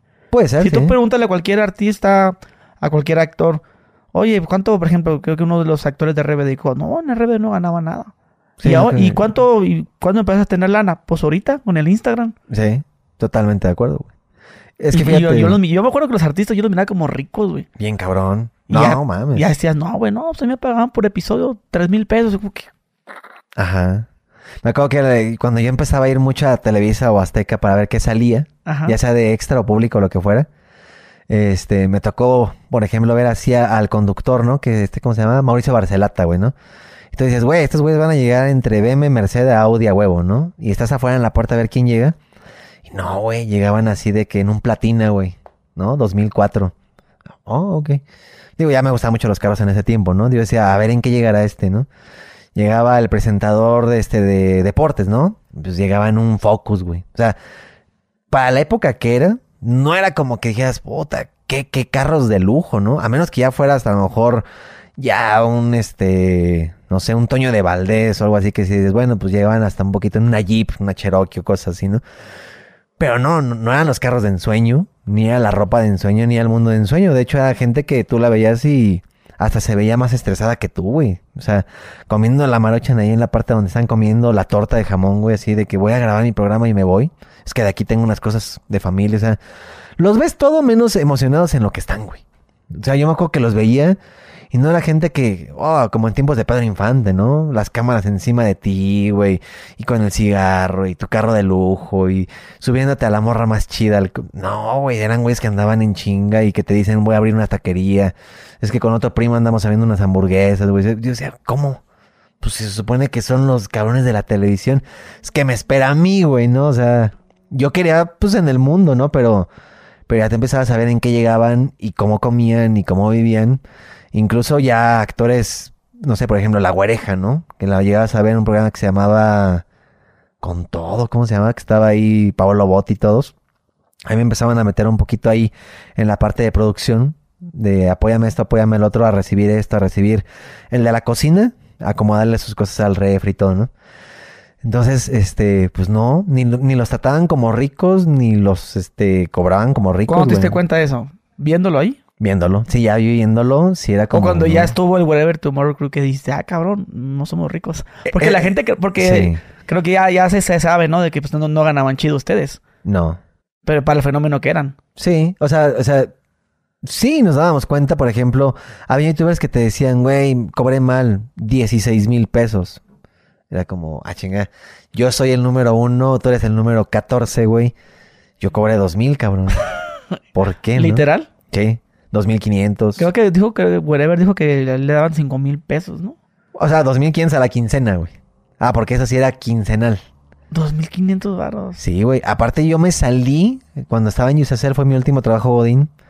Yo ya me salí de ahí ganando unos 21, 25. Porque también había un rollo ahí como de ir subiendo de, de, de niveles, ¿no? Que primero es el, el prepago, el güey que le hace sus fichas. El pospago, que es el papá paga sus rentas. Hay otro que se llama eh, Platino, que es un güey que paga sus rentas, pero son facturas de 5 mil baros porque llama, llama, llama, llama. Y creo que en esos tiempos no eran minutos libres, eran minutos por minuto, güey. Y están los concierge, que ya son los clientes más mamones, ¿no? Sabes que tengo cuentas pyme contigo, tengo mi familia contigo, tengo planes todos con teléfono premium. Entonces, a esa zona llegué, ese fue como mi tope. Pero son güeyes que te llaman a un teléfono que se les da exclusivo de Usacell en ese tiempo. Ya no existe Usacell. Entonces te llaman y te dicen, oye, ¿me puedes reservar un restaurante de mariscos para tres personas a este pedo así? Te colgaban, güey. Entonces era gente muy mamona que entendía el servicio, güey. Y tú eras así de que llamabas a Polanco, llamabas a Insurgentes, llamabas a Reforma, así de que, oye, restaurante de mariscos así, sí, y tienen esto, sí, y sin cebolla con esto, sí, ok. Ya tenías todo, y lo único que tenías que hacer era mandarle la confirmación a la persona que en ese tiempo empezaba BlackBerry. Le tenías que mandar este, un correo que tranquilamente tú lo sabes que a ellos les llegaba un correo y te decía, señor, su reservación quedó con este número y todo. Y este, ellos te puntuaban y por puntuada también había una comisión por ahí. Entonces, eran reservaciones, películas, cine. Resuélveme la vida. Te decían, vas a mandar un ramo de rosas a Avenida Tal para Rocío López Mendoza. Esa era el área de consercha en Yusacel, güey, ¿no? Que la gente yo creo que no pensó que existe esa área, ¿no? Dicen, güey, tú llamas para quejarte, no tengo internet, no, no salen llamadas. No, güey, habían un chingo de cosas más. Entonces, esa fue mi última etapa de, de Yusacel. De Godín, ¿cómo dices? De Godín.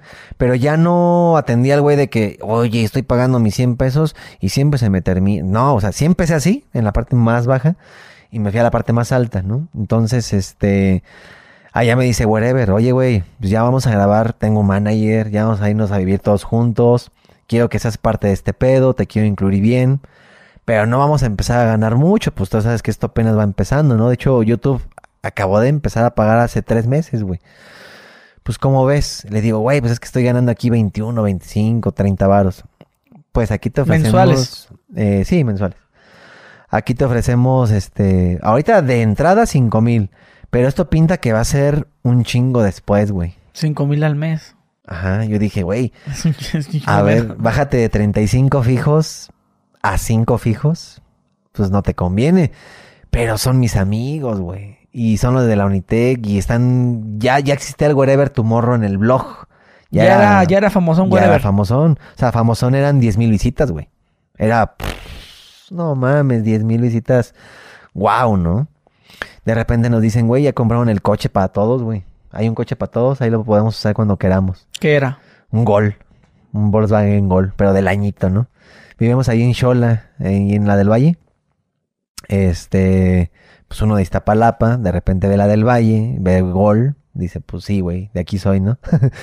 pero, güey, yo tampoco nunca entendí por qué teniendo dinero, pues tampoco me compraba un carro o otra cosa, ¿no? O sea, era como que yo también gastaba, compraba mucho, pero era como para desperdiciarlo, güey. Ya sabes, como entre la novia y el cine y la ropa y lo que hablábamos, el aparente, güey. Me voy a comprar este, esta camisa, me voy a comprar estos tenis, pero en el micro para que piensen que soy rico, güey, ¿no? O sea, me compré estos tenis de cinco mil varos para que el del micro piense que soy rico. Pues no mames, estoy en el micro, güey. Nunca me llegó esa lógica hasta mucho después. este, pero malgastaba, malgastaba el dinero. Este, en épocas de, de, de, de prepa, ya universidad, pues yo, yo me pagaba la escuela. Entonces, tampoco como como que me importaba, ¿no? O sea, tenía la mentalidad de, pues para eso es el dinero y para eso trabajo. Este, ya cuando empezamos con el wherever, pues sí fue menos, pero pues sí pasó este efecto, ¿no? Empezamos a ganar un poquito más. De repente que entró la marca, de repente que hay patrocinio, de repente que hay más series, ya hay más proyectos, el show en vivo. ¿El patrocinio cómo entraba? ¿les regalaban que algo para que usaran todos? ¿O quién, quién hacía esa Eh, publicidad? ¿O cómo, cómo funcionaba eso? Primero eh, le decían a Talán. Así de que hola, soy este, no sé, HCBC. Y quiero que ellos salgan diciendo que la nueva tarjeta para chavos, ¿no? Que para ahorro, ¿ok? Entonces de repente decíamos, bueno, pues está chido. ¿Y cuánto nos van a pagar por eso? Además de tus 5 mil pesos mensuales, a cada uno les vamos a dar 2 mil pesos más. Ah, no, pues está con madre, güey. O sea, ya son 7, ¿no? ¿Y qué crees? De repente hay McDonald's, a me tocó una así con Talán también, de que era nuevo sabor de una hamburguesa y me iban a pagar 8 mil pesos, Nomás a ti. nada más a mí, más mis Cinco 5 mil. bolas. Dije, no mames, esto está creciendo bien, güey, ¿no? Ya empezó a ver la diferencia. ¿Y qué hacías? Digo, ah, McDonald's, nada más eso. No, era una mamada de que llegaba yo según así de que me das la me das la hamburguesa tal y el otro güey decía, "No, me das la tal." Y el güey volteaba y nos decía, "¿No prefieren la nueva tal?" Y era así como que, "Oh, wow." O sea, sí era como muy actuado y todo el pedo comercial que duró una mamada ahí en redes sociales. Este, pero pues güey, estamos hablando que en esos tiempos por ese comercial punto que yo cobré 8 mil pesos, pero realmente Talán había cobrado 250 mil, güey. Así de que números pendejos, ¿no? Sí. Eh, Talán cobró un millón por una estadía con Nike, güey. Y de eso nos dijo que no era nada, güey. Que, pues, intercambio, güey. Los mandaron a Londres gratis. Estás viviendo en... A ver, porque a mí me, me hablaba así Talán, güey. A ver, Cristian. Estás viviendo en Londres. Estás comiendo en Londres. Estás en un hotel de lujo en Londres. ¿De dónde crees que se te va a pagar, güey? ¿O quién crees que eres, güey, no? Entonces te viene la lógica y dices... Bueno, sí, no soy Luis Miguel, Te güey. desmeritaban. Entonces, Claro, no, pues claro, yo no genero eso. Esto es mi paga. Ajá, o sea... Pero él con un, un kilo ahí en la bolsa. Claro, güey. O sea, la marca sí, o sea, la marca Nike sí era ¿Y de cómo, que, cómo fue esa colaboración con Nike? Eh, pues no sé si era ¿Usar solamente los tenis? O sea, la original, la original era, yo les pago un millón, a, repártenselo como quieran. Aparte la ropa la tienen que usar forzosamente, todo, tenis, todo. Pero les daban una, les surtían de ropa o Sí. tenías que comprarla. No, nos mandaban a la casa ya, así venían cajas de ropa, güey, y era repártensela como puedan, pero lo tienen que usar, chamarras, todo. Y la manera de repartiéndola era por medio de baraja, güey. Entonces era así como de, güey, me encanta esta chamarra, güey, pero pues nada más había una, ¿no? Ah, bueno, pues sacamos baraja, el que saca el número más alto la decide, güey, ¿no? Es por el número más bajo. No, pues esta, puta huevo, la mochila, güey. Entonces éramos muy repartidos de la ropa, pues como hermanitos, güey, así. Hermanitos jugando baraja, güey, a ver quién le tocaba qué. Pero Talán no nos había dicho que había cobrado por eso, güey. O sea, nos dijo que era, güey, les mandaron un chingo de ropa. Los van a mandar a Londres a las Olimpiadas, van a entrar a eventos, van a vivir, van a comer. ¿De dónde chingados piensan que van a cobrar de ahí? No, pues no. Hasta que, no sé si supiste, pero eh, alguien de la marca Nike un día termina el año, ¿no? Así de que muchas gracias por haber hecho... Ah, porque ahí empezamos a hacer la serie de Vida Cruel, que a la gente le gustó. Y fue de que, güey, la serie le fue muy bien, al contenido le fue muy bien, a la marca todos estábamos felices. Y le copian a Gabo, güey, así con copia, el pedo de la factura de lo que había sido Nike, güey. Entonces de repente, pues Gabo sí fue como un... Ah, chinga. ¿Cómo? O sea, hay una factura de un de este varo, pero, o sea... Entonces la mandaron por correo. Sí, O sea, a Talán y también añadieron a- al, al por correo. error. Ajá. Y para, ah, para que wherever sepa, ¿no? Ah, sí, Pues sí. yo creo, güey. Porque o sea, si no hubiera sido por ese güey, quién sabe qué hubiera o, pasado sea, ahorita. o sea, no habían banderitas rojas todavía. Habían bastantes, o sea, como, Como, de que, que... de que a mí se me hace que es más. O, y ya había sospechas. Sí, o sea, por ejemplo, no sé, Héctor Leal, que es el tercero más visto en México, gana un ejemplo, ¿no? 100 mil pesos. Ah, chinga. Es que nosotros estamos ganando 5 mil, güey. Pero de 100 mil pesos de, de qué ganó él, por ejemplo. Ah, de, de de- su contenido. O sea, ah, de puro red. de puro YouTube, ajá. ¿Y ustedes no ganaban de YouTube? Sí, pero ¿El dinero para quién iba? Es que el dinero no entraba a Wherever Tomorrow, o sea, a Gabriel. La cuenta entraba a una empresa llamada Rancho Studios, güey. Entonces, Pero, o sea, Wherever no podía meterse los ana- analíticos y mirar, ah, mira, llevan pues, 6 mil, 7 mil dólares. o sea, a la primera etapa era, no te preocupes, o sea, tú no me vas a robar, yo, yo confío en ti. Ya después ya fue la duda y ya empezó como un, quiero un acceso a, a mi canal, ¿no? Porque es que el, el pedo fue ese, yo te voy a dar fierros, cámaras, este, producciones y tú déjame manejar toda la parte de este rollo, ¿no? Entonces, Gabo sí podía entrar y ver cuánto estaba generando, Y a lo mejor te salía ahí 100 mil pesos. Sí, pero se grabó, pero se les compró, más la renta, más la despensa. O sea, tú veías la ganancia, pero te decían en qué se gastaba, en qué se reinvertía, ¿no? Así de que, ah, ah, bueno, entiendo. Y aparte mi parte, yo, no estoy, yo estoy metiendo en mi bolsa. Exactamente. Entonces era de que, güey, se compró una cámara de 50 mil baros, güey, para que los videos ya se ven bien. Oigan, es que se compró una cámara 4K, ¿no? Cuando apenas salían. Se compraron dos Mac para poder editar. Se le está pagando ahora un editor para que les pueda ayudar. O sea, de lo que generabas, te decían sí, pero menos todo lo que también cuesta este pedo, güey. Bueno, está bien. Entonces no voy a ganar los 100 de Héctor Leal, voy a ganar los 10. Ya, ya me subieron, ¿no? De 5 a 10. güey. Pero esto es poco a poco, güey. O sea, ya ganaban 10 mil pesos al mes. Ya ganamos 10 mil escondidos, porque eran 10 mil de tus mismos 5, más La marca eso. la marca Telcel, más la mención que hiciste de Visa al Mundial, más la mención que hiciste de la nueva Fanta Naramango, no, o sea, habían cositas bien tontas, güey. Así, nada más tienes que poner un tweet, porque antes se usaba mucho el Twitter, ¿no? Y tienes que poner el tweet, este, oigan, ya probaron la nueva Pepsi Limón, está bien buena. Ya. Ok, con eso ya gané 5 mil baros. Sí, güey. Pues no me está viendo la cara, güey. ¿Me explico? O sea, cualquier persona me puede haber dicho eso cuesta 200 pesos, güey. Pero cuando en esas épocas tú decías, güey, 5 mil pesos por decir que la nueva Pepsi está bien rica, güey. Puta, pues aquí soy. ¿Cuántos patrocinadores tenían al mes? O sea, ¿cuántos comerciales? Mm, al principio yo creo que Gabo es el que más tenía. Entre Gabo Güero, Luisito. Ya después éramos todos. O sea, sí era como que telefonía, este, servicios de redes, este... Lo máximo que llegaste a ganar tú, güey. ¿Con Talán? ¿Cuántas? sí, sí, claro. mames. Yo creo que una transferencia, un pago, me acuerdo así bien, porque fue pago de show, que quedó pendiente, pago de playeras que se vendieron, que quedó pendiente, pero fue de que en la semana te lo deposito, más tu campaña de esto, más tu campaña del otro, así que me dijo, toma y te va. Fue la primera vez que vi en mi cuenta 120 mil baros, o sea, que vi una tarjeta que consulta saldo y te salen más de 100 mil pesos, es como, wow, no mames, ¿no? O sea, ya, aquí esto va para la real, güey. O sea, ya cuando ves más de el, el tercer cerito, güey, si dices, no mames, es un chingo, güey. O sea, ¿tú crees que no? Solamente soy yo el que tiene esto. No, lo platicábamos así de que Fede, no, no, sí, ¿cuánto pero cayó? con, con otros desconocidos. Dices, Ah, ah, pues, ¿Quién claro, chingados va güey. a tener 100 mil pesos? No, pendejamente si dices, güey, estoy entre un doctor y yo, güey. Ajá. O sea, un piloto aviador, un doctor que acaba de abrir un corazón, güey, y un influencer, estamos por la media, ¿no? Ya hasta después se te quita lo pendejo. sí, dices, no, pues si hay más varos, hay de más... gente". 120 mil contra cuánto de él. A ojo de buen cubero. Ah, no, Esa pues- plática la deben de haber tenido ustedes, güey. Sí. Entonces, ¿cuánto tendrá él en su cuenta? ¿O cuánto se llevó? Ante la ley y lo que hicimos en la demanda ya eh, careado y todo eso, eran 10 millones de varos, güey. ¿Por en cuánto tiempo?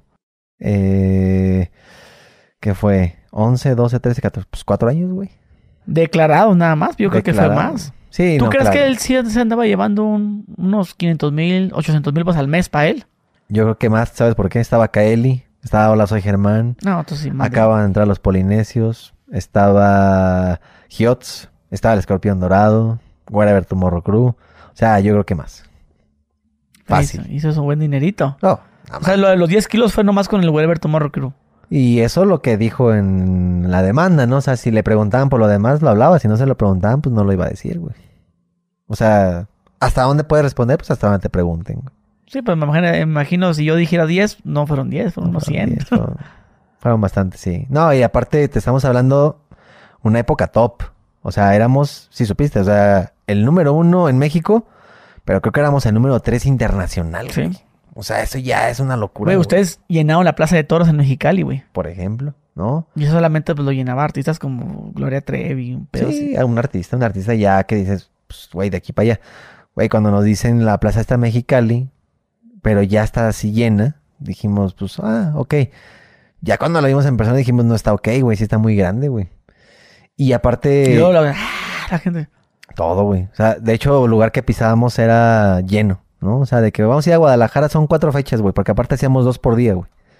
Porque decían que la planta se rentaba por día, que era más rentable hacer ahorita y después otro y mañana ahorita y luego otro. A decir nada más viene una fecha, que era un desperdicio, güey. Entonces éramos cuatro fechas por fin de semana Y tú decías, no, pues me fue chingón, ¿no? Pues, Este, Ahí por show, ¿cuánto les daban? ¿Cinco? por show. Es que, güey, por. O sea, por eso te digo, por fecha, eran dos shows, eran cinco mil pesos, güey. O sea, yo me presenté dos veces hoy, son cinco mil pesos. Pero por show, dos mil quinientos. Mm. 2500. O sea, pero aún así llenando la plaza de toros eran... Dos mil quinientos, güey. Lo que dejamos en el contrato. güey. Es que, güey, también digo, uno de pendejo, ¿no? Pero lo que dejamos en el contrato es, vamos a ganar así de culero, porque nos lo dijeron. Vamos a ganar bien culero, güey, ahorita. Una vez que nos repongamos la inversión de lo que fueron la letra, las luces, el transporte, el camión, los tramoyas, este, los vuelos, o sea, como que te la pintaban de que, no mames, es, mucho lo que estoy ganando. Sí, pero ¿cuánto vale el transporte? Un tráiler, a ver, réntame un tráiler barato, güey. Y las luces y Sí, el sí, armado. recuerdo que cuando llegó el, el autobús de ustedes, que ustedes estaban pensando si iba a ser para estar sentado o para estar acostado. Ándale. Porque estaban con ese dilema ustedes, no, no, es que, ¿qué tal si te cansas de estar acostado todo el tiempo? Sí. O estar sentado, sí Ajá. recuerdo ese video. Ah, ya. O sea, ese, ese autobús ustedes lo rentaron. Pues según, o sea, digo, sí, pero según Talán no era muy fácil de conseguir y era muy caro y era como de, güey, siempre nos ponía el mismo ejemplo, ¿no? De que luego nos teníamos que ir en vans o, este, o sea, en camionetas. Nos decía, güey, Camila viaja así, güey. Y Camila es 10 veces mejor que ustedes, ¿no? ¿Y sabes cómo viaja Molotov? ¿Y sabes cómo viaja tal? O sea, no se sientan tampoco los volados de que tengo que comer aquí, tengo que volar aquí, tengo que así. Ya que lo piensas en la vida real, dijes, pues, independientemente a lo que viaje Camila y cobre Camila o no Camila, güey, pues la realidad es que en las redes sociales sí estamos ganando un chingo, sí es demasiada la ganancia y te estás haciendo bien pendejo, güey. Millones. O sea que andaban en camionetas y se paraban en los Oxos.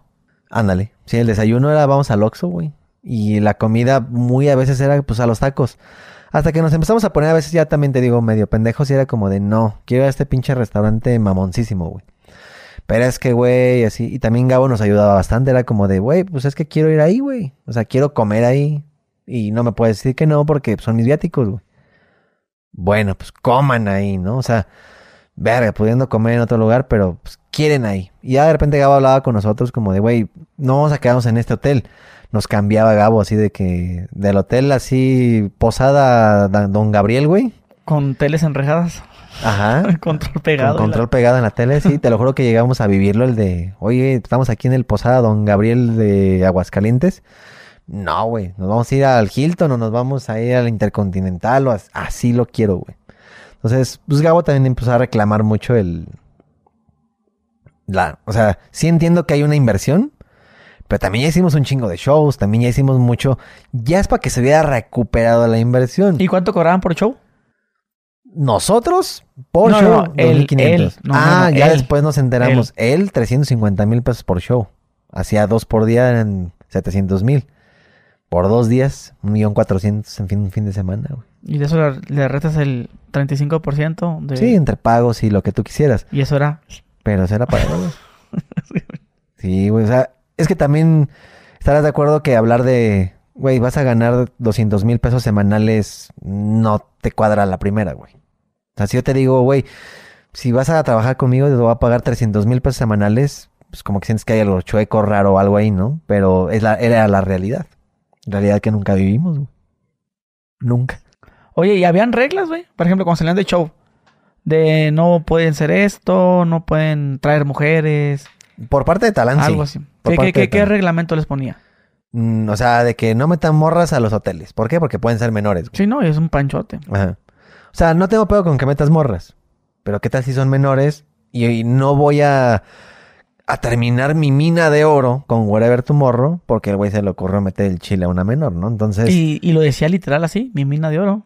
O pues eso no, ya- no, no, yo sé, se lo puse Yo, yo ahorita. pensaba que era de descarado. No, no, no. minita de oro, cabrón. No, pero Porque sí, lo eran, güey. Sí, claro. Sí, por eso ahorita que dices, no te era tan descarado que sí. Pero estás de acuerdo que si una persona que gana un millón de pesos a la semana, lo que menos quiere es que te metas con una menor, güey. o sea, huevo. O sea, güey, no los toquen, No, no, lo no coman, no coman ahí si quieren.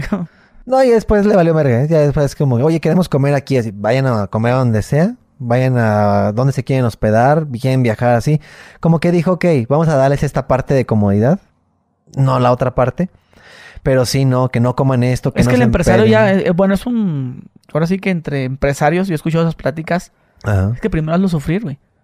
Y luego después, de conforme vayan avanzando, darles poquito para que ellos sientan nada. Claro, el Porque si todo el tiempo lo estás empinado poquito a poquito y él sabe que te estás, está yendo para arriba. Empezaste arriba, pues, Mejor que diga, ah, mira, pues yo, la neta, cuando empezamos, güey, andamos en, en camionetas ¿te Sprinter. y- acuerdas, güey? Pero ahora ya en avión. Ahorita ya es avión y a este paso, güey, va a ser helicóptero, cabrón. Sí, que igual pero- el helicóptero le vale dos mil pesos al día, ¿no? Entonces, te impresiona lo que no conoces, güey. Exactamente. Y, y ya que lo conoces, deja tú que no te impresione, te encabrona el hecho de decir, güey, pues, qué tan difícil era haber preguntado números, haber sacado facturas, haber entendido las cosas. Pero pasa ese efecto, o sea, de no ganar dinero o de ganar poco, a que de repente ya te llegan las cuentas, ya te empiezan a pagar de más. Ya dices, güey, ya estoy cobrando 50, 70 a la semana entre playeras, shows, patrocinios y demás. Dices, pues no me están robando, güey. O sea, 70 mil pesos, ¿quién los gana? 70 mil pesos a la semana, ni un doctor, güey. O sea, no me están robando. Soy feliz. Soy feliz. Pero pues no. O sea, 70 si me están mil- robando, sígueme robando. Sígueme robando. Sí, no, ¿cuánto me puede estar robando? ¿Qué te gusta? ¿Cinco mil pesos por güey? O sea, llegaste a pensar eso, ¿sabes? Como de 70 mil, güey. ¿Cuánto es que se esté clavando, güey? ¿Cinco mil de mí, güey? ¿Diez mil de ti, güey? No, güey. Es que me estaba pagando 75 de los 250 que cerró con Telcel, güey. Entonces, Y cuando llegaba a una ciudad, aprovechaba él para hacer otras cosas, güey. Como que, "Ay, ya llegamos aquí a Mexicali, pero tenemos que ir a hacer publicidad a este restaurante y luego para acá y luego para acá y al último el show. eh, sí tenía su tour de medios. Sí, o sea, también. como que tenía ya esperándolo exa o cosas así para... Pero no nada de publicidades donde él se chingaba lana. Como que tenemos que llegar aquí, plebes, a grabar un video de este restaurante. Si me lo preguntas, te, diría no. Pero, o sea, mejor sí. Pero a lo mejor hasta con gobierno, ¿sabes?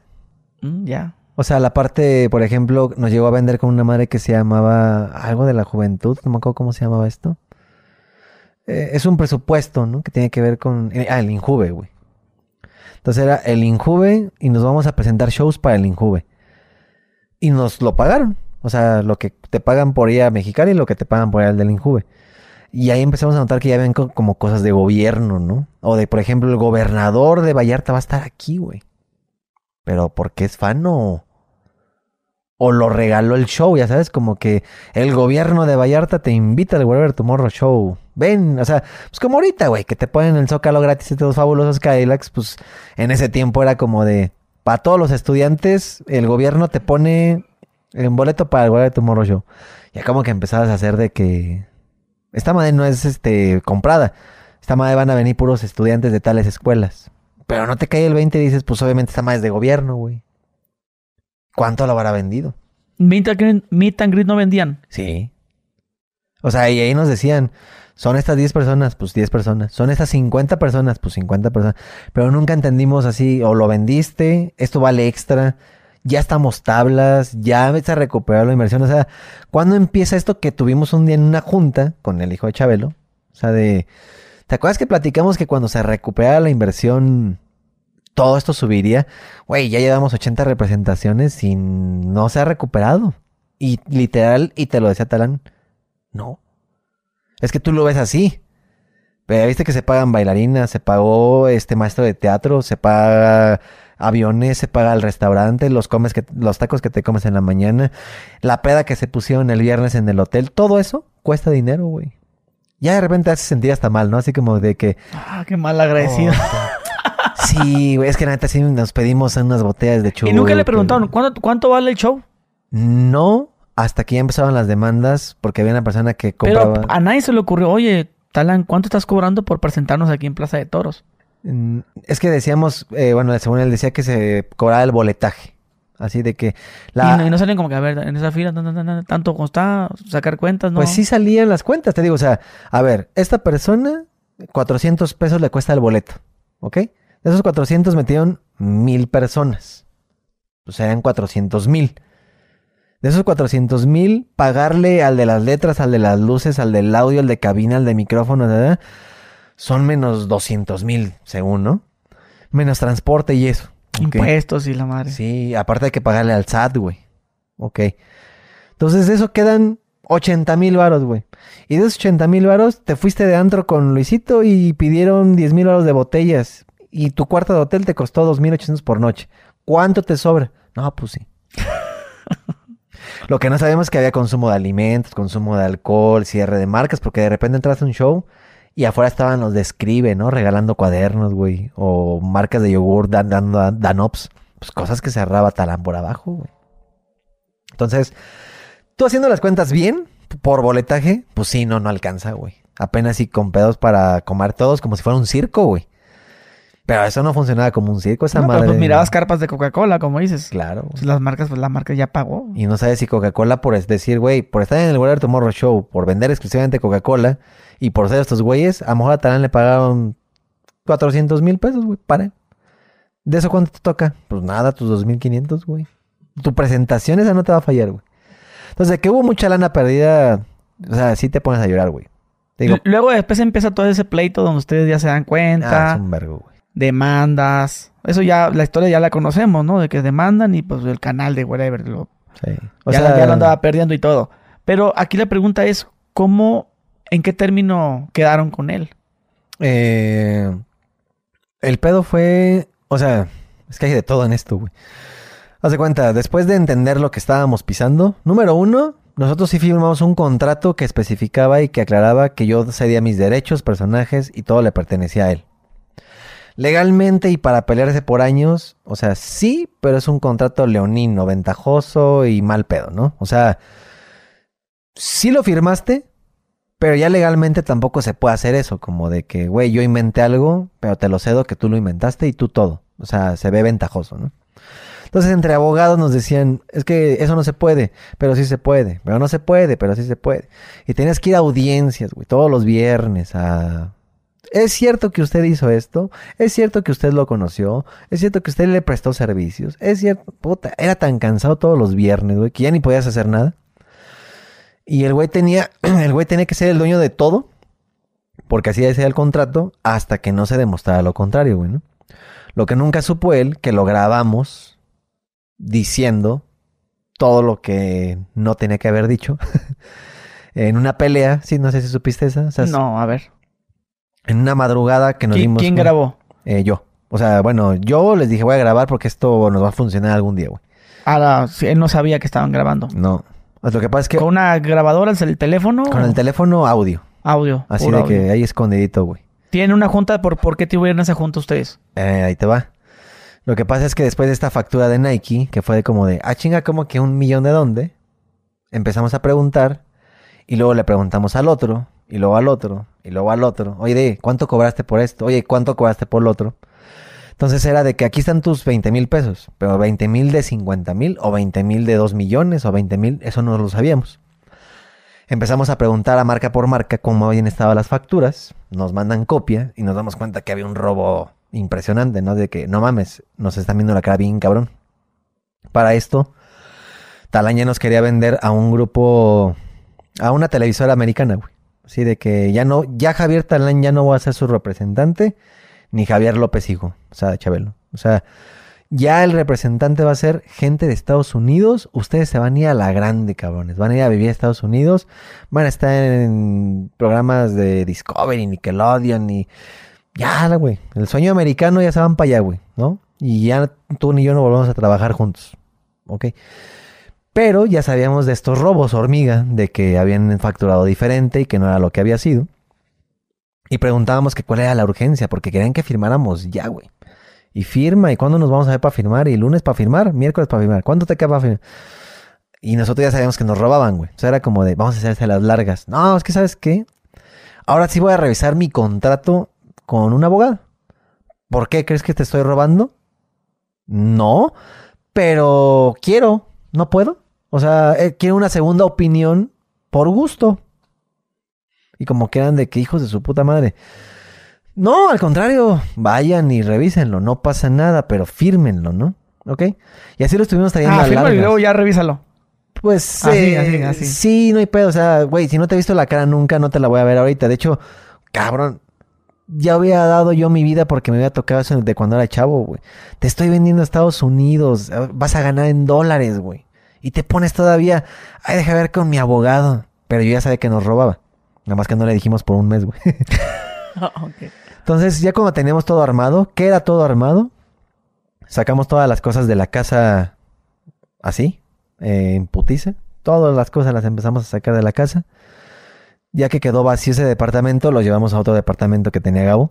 O sea que alcanzamos a cambiarnos y todo. Y en la madrugada cambiamos las contraseñas. Porque sabemos que si le llegaban los correos, pues iba a preguntar qué pedo, ¿no? Entonces estábamos viendo que estuviera en línea y en línea y en línea y en línea hasta que de repente ya no está en línea. Ching, a la verga. Operación hormiga, güey. Empezamos a cambiar todas las contraseñas de los canales. Una y dos veces, pues porque luego la puedes recuperar con la antigua, ¿no? Así de que, pero tu antigua. Pues la antigua ya eran tres cambios, güey. Ya no había más antigua para este, güey. A las seis y media, cuarto para siete de la mañana, este güey cabrones nos cambiaron las contraseñas, hubo un pedo en la madrugada y así. No, pues ya le explicamos. Pues sí, güey, fuimos nosotros. Güey, esto es ilegal, le prendiste fuego a la empresa. Voy para allá, güey. Lo que nunca en su vida. Ahí andaban los dos a las 7 de la mañana. Y, y, nos dicen, porque estábamos afuera, entre desayunando y echando el cigarro, güey. Nos dice, ustedes ya no pueden pasar. Ustedes ya no pueden pasar por sus cosas. No mames, ya nos habíamos sacado todo. O sea, ya sabíamos que esto iba a pasar, güey. Entonces era de que, ¿no quieres que saquemos nuestras cosas? No, bueno, ni pedo, pues que se queden adentro. Ya no había nada, güey. Y en eso, pues ya como que Javier eh, López, más sensato, dice, a ver, güey, las cosas no son así. Vamos a meternos, vamos a hablar, porque había gente grabando afuera, güey. Sí, de que ya estábamos gritándonos y todo. Güey. Vámonos adentro, vamos a platicar. Entonces ya nos metemos y ahí es a donde dejé el celular grabando, güey. Yo ya lo había dejado grabando. Y dice este, ah, mira, ya hasta se habían preparado. ¿Dónde están las cosas? Las camas, ya todo vacío. No, pues ya sabemos que te ibas a encabronar, güey. Ah, saquearon el depa, ¿no? Nosotros sacamos nuestro depa de nuestras cosas porque sabemos que ya no nos iban a dejar pasar, güey. Entonces eso pasó en la madrugada. Todo esto pasó en una madrugada. O sea, sacar cosas, mudarnos, todo. ¿En qué? Mm, ¿Adentro se echaban las cosas en, en ah, coche o contrataban una mudanza? No, porque como el movimiento y todo no queremos como que se ah, viera. como hormiga. Hormiga. Como que cajuelazo y la Cajuelazo y así, ajá. Yo me acaba de comprar en este tiempo un Astra, güey. Entonces así, asientos abajo, llénale de cajas y ahora sigue tu cuarto y ahora sigue el mío. Ya lo que se quedó y pues fueron platos, comedor y eso, ¿no? Que dices, bueno, ni pedo. Pero ya cosas personales, pues sí, se fueron todas. Y este, pues llegaron esos güeyes bien encabronados, que, que por qué habíamos cambiado las contraseñas, cuál era el plan y todo, hasta que les ponemos, ¿no? De, ¿me puedes explicar qué pedo con las facturas? ¿Cómo se está cobrando? Empezaron a evadir mucho, empezaron a decir mucho, pero no contaban que estaban siendo grabados. Entonces, cuando fue la demanda, eh, ellos empiezan a decir todo lo mejor que les convenía, ¿no? Pues lo que dice el contrato, pues lo que dice el contrato, lo que dice el contrato. Pero en, esa grabación, ¿qué, ¿qué, se dijo que les perjudicó después? Eh... O sea, cuando les preguntaron, hey, ¿qué onda con las facturas? Sí. Les dijo algo así como que no, es que eso es millón, es para pagar el viaje. ¿no? Les dijeron una mamá de esas. Sí, o sea, por ejemplo, nosotros le preguntamos que eso es un pedote, ¿no? O sea, les preguntamos como de ¿por qué las facturas están emitidas a una constructora y no a una empresa que constituimos nosotros? ¿Por qué por, pasan por una constructora? De quién es esa constructora. Y nos dice, es que hay estrategias fiscales. Entonces, esas estrategias fiscales se la enseñas a un juez. Yo creo que aparte de que le importa un huevo lo de que le pasó Whatever tu morro, un buen abogado te puede clavar ahí por evasión de impuestos, ¿no? O sea, estás aceptando que no facturas a una empresa que creaste para esto, que facturas y que le estás diciendo a los chavos, güey, que tú tienes tus estrategias fiscales para no pagar impuestos, güey. Entonces, que lo digas de tu, de tu boca, güey, de que cómo funcionan las cosas y cómo tienes amañado todo para que a ti te vaya bien, pero ya estás diciendo que estás cayendo en, un delito, güey, ¿no? Entonces, al momento de que nosotros, o sea, eso ya había pasado, ya estaba grabado, pero nunca lo dijimos, güey. Cuando empezamos con las demandas y todos estos güeyes con la mano en la cintura de pinches chamacos, firmaron que todo es mío y se acabó. ¿Ok? Cuando salimos con las grabaciones, que vienen cosas muy comprometedoras como esa, ¿no? De así no se pagan los impuestos, es que se les pagaba así para evitar este rollo, es que primero la escucharon los abogados de esos güeyes. Así de que, mira, te voy a dejar esta copia, échenle coco, güey. Ahí fue donde nos viene la contrapropuesta. Oigan, Sí está muy bonito mi contrato que pendejamente firmaron ustedes, pero está más bonita toda la confesión que tengo de este lado por su culpa, güey. ¿Qué hacemos, no? Pues tú dime, güey. Porque, pues, o sea, a lo mejor, ok, vas a ser dueño de Whatever Tomorrow y de los personajes. Pero este pedo de- del SAT y de robar y de aceptar que así se mueve el dinero, esa es otra demanda aparte, es güey. una pinche auditoría, auditoría que le hagan.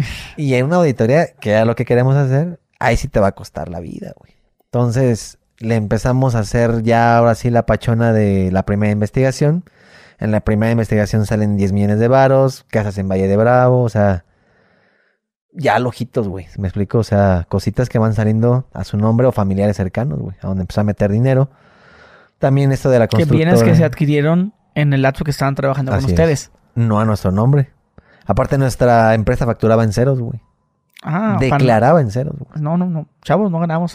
No entró, o sea, deja tus chavos. SAT sí, sí, sí, sí. ni entró ni salió dinero. Salimos, o sea, ya fuimos a declarar, salieron bien todos, en cero. Y mientras una empresa de ellos, personal, estaban metiendo todo, güey. ¿Con qué fin? ¿Con qué intención? ¿Para qué haces una empresa, no? Te digo, ya vamos a una empresa, pero nada va a ir a tu empresa. O sea, nuestra empresa se va a meter toda la de refrescos que tengo yo, güey. Pues quién sabe cuál era la intención. Ya después, obviamente, lo supimos. Pues entre más facturaban ellos y entre más tenían, pues eh, se alzaban el nombre de manera empresarial. O sea, que tenían muchas ventas, tenían más créditos, tenían otro tipo de trato, ¿no? Y nosotros nada. De hecho, compraron un edificio que hasta sale en la serie de Paco Stanley, en la nueva. Este, ese edificio que está ahí en San Luis, ahí fue el último edificio donde trabajamos y ese edificio se lo vendieron a Javier Talán, güey. Y lo usamos para foros. La cosa aquí es que deja todo el dinero y todo ese rollo. Aquí es a donde ya siente el güey los huevos en la garganta porque si dice, cabrón, con estas grabaciones ya no importan ni los putos videos, güey.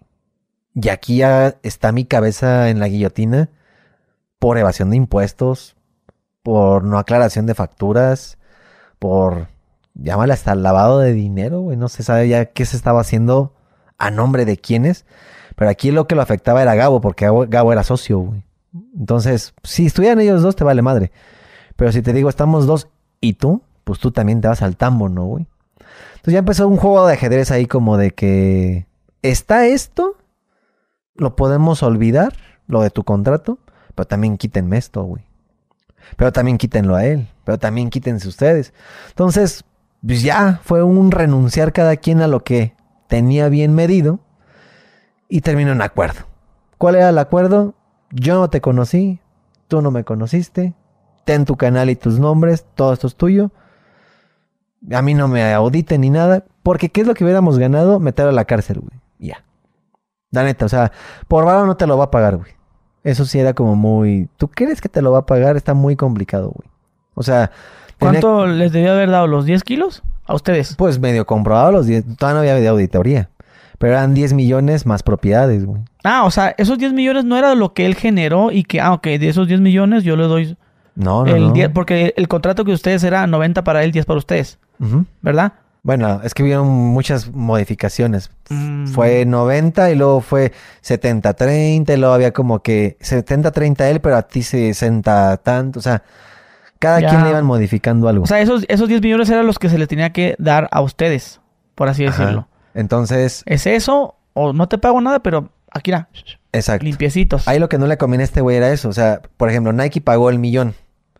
Tú me tienes que dar el 30% de ese millón y me pagaste dos mil pesos. Es más, no me pagaste nada. ¿Te acuerdas que te Sí, sí, sí, no me pagaste nada. allá en Europa. Ya desde ahí ya hay un delito. O sea, tú por cada cosa que cierres me tuviste que haber dado el 30, pero a Gabo el 60, pero a Luis el 30. O sea, me explico, o sea, cada quien tenía un arreglo ahí diferente. Y era una demanda independiente. Entonces, este, pues dijimos, güey, si simplemente con la de Nike ya está dicho que no me pagó nada y por contrato dices que me tienes que dar el 30, pues no me pagaste. Por lo menos esa. Ahora chingate las demás. Ahora si te audito, pues es una locura, güey. Entonces ya le dijimos, te vamos a auditar, vamos a hacer este rollo. Además, en las grabaciones tú dices cómo, hasta cómo evadir impuestos, güey. Estás bien pinche empinado. E- ese- esa grabación está en YouTube. Sí. ¿Cómo la buscamos? Eh, está... Talan, Talan dice algo así. No, está como Endgame, como... Endgame. Ah, o sea, en el canal de Wherever Tomorrow. Está en el mío, en el de Wherever, en el de La Luisito. misma grabación. Sí. Sí, sí. Porque fue la primera vez que quisimos revelar los audios. ¿Por qué? O fue así, eh, juego final en inglés. Ajá. Sí, como, como de Avengers. Ah, ok. Este, la última vez que el crew estuvo junto. O sea, lo puedes buscar así como Endgame y sale ahí. Whatever Tomorrow ¿Cuánto Endgame. dura el- esa grabación donde él explica eso? Todo en plática son como cuatro horas. ¡Cuatro horas! Sí. A la verga. Digo- eh, o sea que algún contador que quiera aprenderle a él o alguien que quiera evadir De hecho, sí. puede aprender un poco de esa... Hay, hay mucha gente que nos empezó a buscar, o sea, como entre abogados, contadores todo, de que ustedes pudieron haber hecho esto. Ya con eso ustedes pueden haber hecho lo Ah, otro. Pero eso es, una mentira eso, güey. Claro, todo el mundo se mete, todo el mundo Sí. ya sabe. Una vez que Todo, pedo- siempre que pasa algo, yo hubiera... La neta, ahí la cagaron ustedes. No, güey. Ya Sí, estando claro. ahí en los putazos es otra cosa. güey. Claro. Sí, no, y también los intereses de que, ok, en una de esas si lo hubiera metido al tambo, pues ya, eso hubiera sido lo que hubiera logrado, güey. Y le hubieran dado, ¿qué te gusta? 10 años. güey. No creo. Digo, pues hubiera pagado alguna fianza y Sí, demás. una fianza y a lo mejor se aventa unos uno y medio. Uno y medio, dos, güey. y ya, eso era. Pero él sí hubiera sido dueño de los canales, ¿me explico? Es como Ah, de que- sale, sale dueño. Claro. O sea, ya pagué, ya estuve en la cárcel, pero dueño soy, cabrón. Y ustedes vienen empinados, no puedes usar Nada. ciertos personajes que ustedes tenían ya de, Exacto. de los estos chicos, ¿cómo se llaman? Los chicos leones, ¿cómo? Los, Los chicos del campo. Los niños del campo. Sí, bueno, habían cositas que Niños leones, güey. Es que sí parecían leones acá con el, con el pelo acá, ¿no? Sí, que la neta, digo, va pasando el tiempo y vas pensando todo y dices, la neta ni siquiera hubiera demandado, güey. Nada más no hubiera firmado y ya. O sea, ¿por qué lo digo? Porque según nos peleamos para recuperar canales, nombres y todo, y después cada quien se va a hacer su vida, güey. O sea, Luisito hacer su canal de Luisito, whatever fue la época que se fue a jugar fútbol. Este, bueno, se fue a hacer streams. Este, yo me fui a hacer pedos con mi familia, güey. Entonces dices, güey, me fui a pelear, ganemos una demanda, ganamos porque llegamos a un acuerdo en el mejor de los casos, no, no me debes, no te debo. Este, o sea, tu contrato que pendejamente no leí, pues ya, se nulificó y todo. Pero todo el mundo me fui a pelear por algo que después no peleamos, güey. O sea, es como si te digo, güey, vete y peleate ahí por tu título de esto, esto y esto y esto. Y al final de cuentas no te vas a dedicar a eso, güey. Al final de cuentas tu negocio son los tacos. Dices, güey, me fui a pelear el derecho de autor, el nombre que tengo, mi canal y todo. ¿Y de qué vives millonariamente? De tacos. Pues fuiste a perder el tiempo, güey. ¿No? Entonces, eso no lo sabíamos hasta después. Que ya nos dimos cuenta que cada quien quería hacer sus cosas de manera independiente, que tampoco está mal. A todos les fue mucho mejor. O sea, la neta, una vez que ya empezamos a trabajar solos y te das cuenta cómo es trabajar sin manager, dices, está bien chingón, güey. O sea, ahí ves la lana cuánto entra y punto. Ahí está YouTube, ahí está esto, ya nada más contratas un contador que te dice, a ver, yo sí te voy a declarar impuestos de esta manera, se paga el tanto por esta razón, que digo, sí hay estrategias fiscales, pero no una evasión de impuestos, cabrón, ¿no? O sea, Sí, las- no, una estrategia fiscal es simplemente gasta más, declara más gastos. sí, Y o sea, pagas menos. Todo saca ticket. Sí, es que, es que así es. O sea, por ejemplo, yo a veces, para no pagar tantos impuestos, pues me pongo más lujos. Claro. Viajo en primera clase y, al final de cuentas eso me conviene. Un hotel más caro, pero que den factura. Sí, o sea, al final ¿Vives de cuentas todo lo que pagas te lo van a devolver. Vives, vives con más lujos y pagas menos impuestos. Te lo van a devolver. El día de mañana hay una Porque es legal, porque es legal lo que hago. Ahorita si todo lo tuviera en efectivo, pues ahí sí espera. Pues, qué pedo, ¿no? Sí. Entonces vas aprendiendo y también dices, ok, entonces no está tan malo como que gastar. Lo que está mal es no facturar todo, güey. Sí, el último ticket de gasolina, aunque sea, me lo ha dicho este güey, el contador, así de que aunque sea una coca y un gancito del Oxxo, factúralo, güey, porque de peso en peso te sorprendes al año cuánto cierra, güey. Entonces, pues ahorita legalmente, pues no he tenido ningún pedo. Se ha declarado bien. Ya ahorita te piden, de hecho, la carta de institución fiscal para cualquier cosa, incluso hasta La- para bancos. Constancia fiscal.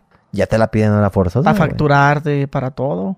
Entonces ahí también te das cuenta que vas bien, ¿no? O sea, que no estás como que, oye, güey, ahora resulta que, que no me la dan, que no me lo dan. que no". Hemos salido bien todo ese rollo, pero te das cuenta que ganas más, que inviertes también, ¿no? O sea, te das cuenta que no quieres vivir toda la vida.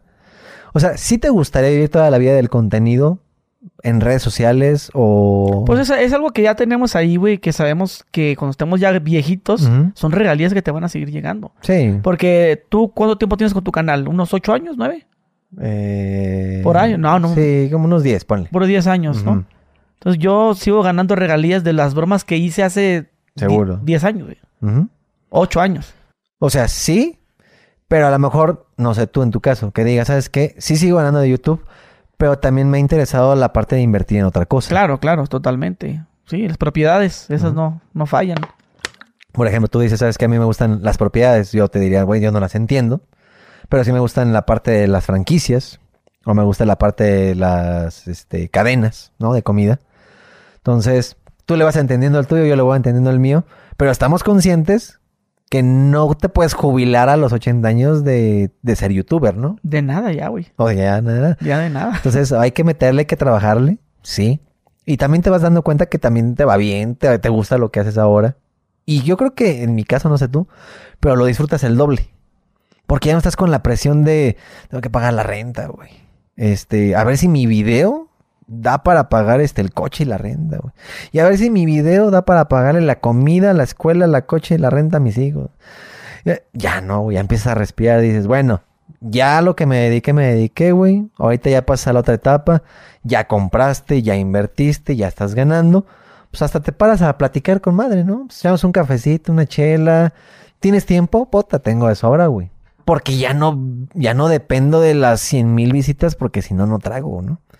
Eso yo creo que es lo que se, Sí. se diferencia antes, güey. Porque antes sí era como de, puta, güey, a las 5 de la mañana con mi video porque si no, no como, güey. Hay que tiene que salir a la hora, güey, que tenga tantas visitas. Ahorita no es que te valga madre, pero pues como lo disfrutas más y se nota más, pues hasta bien le va, güey, ¿no? Entonces, eh, O- eh, oye, esa es la otra parte. Nada más para finalizar con el tema este del chavo Talán. Ustedes ya no tienen contacto con él. No le hablan. No. Se lo, lo- se lo han topado en eventos o... Yo me lo he topado como cinco veces. ¿Qué, qué onda, mi Cris? Te saluda. Nah, no, no, no. Ah, pues el contrato. ¿No, ¿tú no lo sordeamos. conoces? Sí. ¿No nos Yo vamos no a te hablar? conozco. Ujú. O sea, la primera vez que lo vi después de fue en un concierto de Maluma, pero él ya andaba trabajando como en la parte de producción. En el. ¿Cómo se llama? En la Arena Ciudad de México. Él andaba como radiando así de que, hey, échame esto. La luz, sí. Oh, ajá. Y lo vi pasar, se hizo pendejo. La segunda vez que lo vi fue en las oficinas de Twitter. Porque fuimos cuando fue una época de que iban a verificar a no sé quién, pero tenías que ir a unas juntas y así. Ahí lo vi que andaba por ahí. Así, güey, me pasó así. Pero no fue de ni nada, güey. La otra vez que lo vi fue en una madre que se... Ah, pues cuando Luisito estaba en lo de parodiando. Me lo volví a topar ahí por Televisa. Igual. Nada más fue como de que... Oh, perdón, así. Eh, ya. De ladito, así. Y este... Lo he visto en aeropuertos también, así de que hay... Ah, Mar, te persigue entonces. No, pues es que, güey... Está pues en lo mismo, Digo, ya para ¿sabes? encontrarte una persona en el aeropuerto es... Está raro. Pues no te creas, o sea, el güey de hecho pro- produ- produjo esta de RBD que estuvo en Netflix. Eh, que fue serie o como, Sí, una- como una serie, como sí, un sí. conciertillo, no hizo.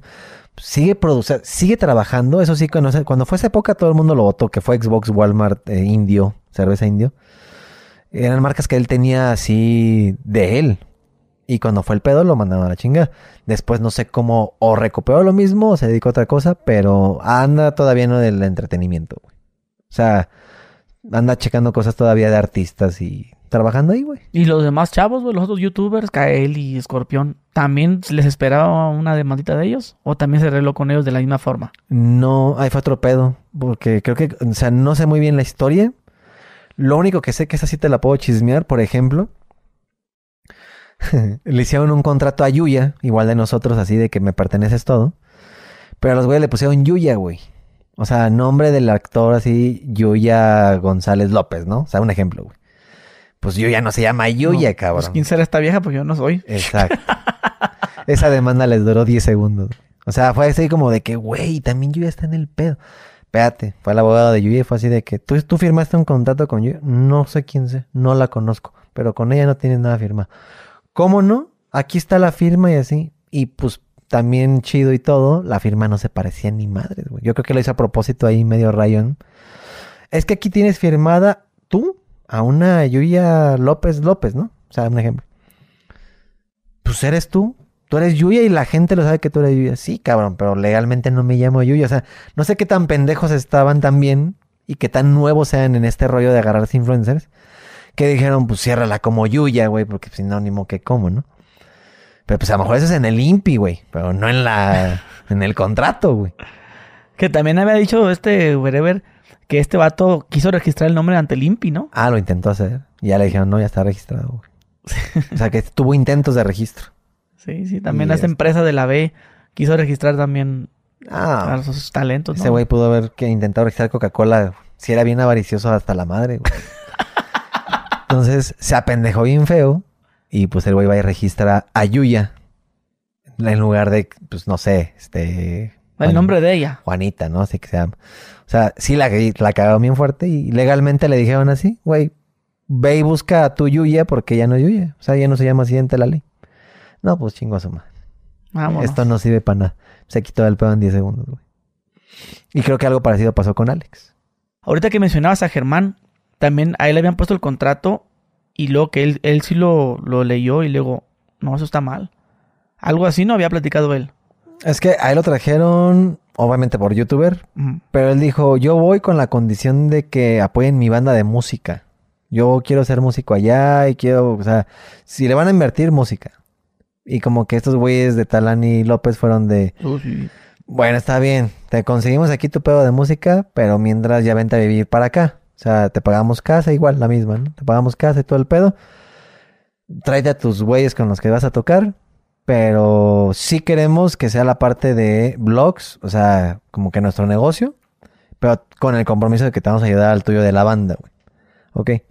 Entonces pasó el tiempo y era como que, oye, ya pasó un mes y la banda qué pedo. Ya pasaron dos meses y la banda qué pedo. No, pues hay clases de canto, esos güeyes tenían clases de música y sí grabaron como dos, tres mamadas, como en estudio, a ver, como para que ya dejara de chingar, pero realmente lo que querían estos güeyes era, a mí dame tus blogs de millones de visitas y... Ay, luego veo qué pedo con tu música culera, ¿no? Que porque la neta sí lo veían como que, eh, me vale madre tu banda, güey.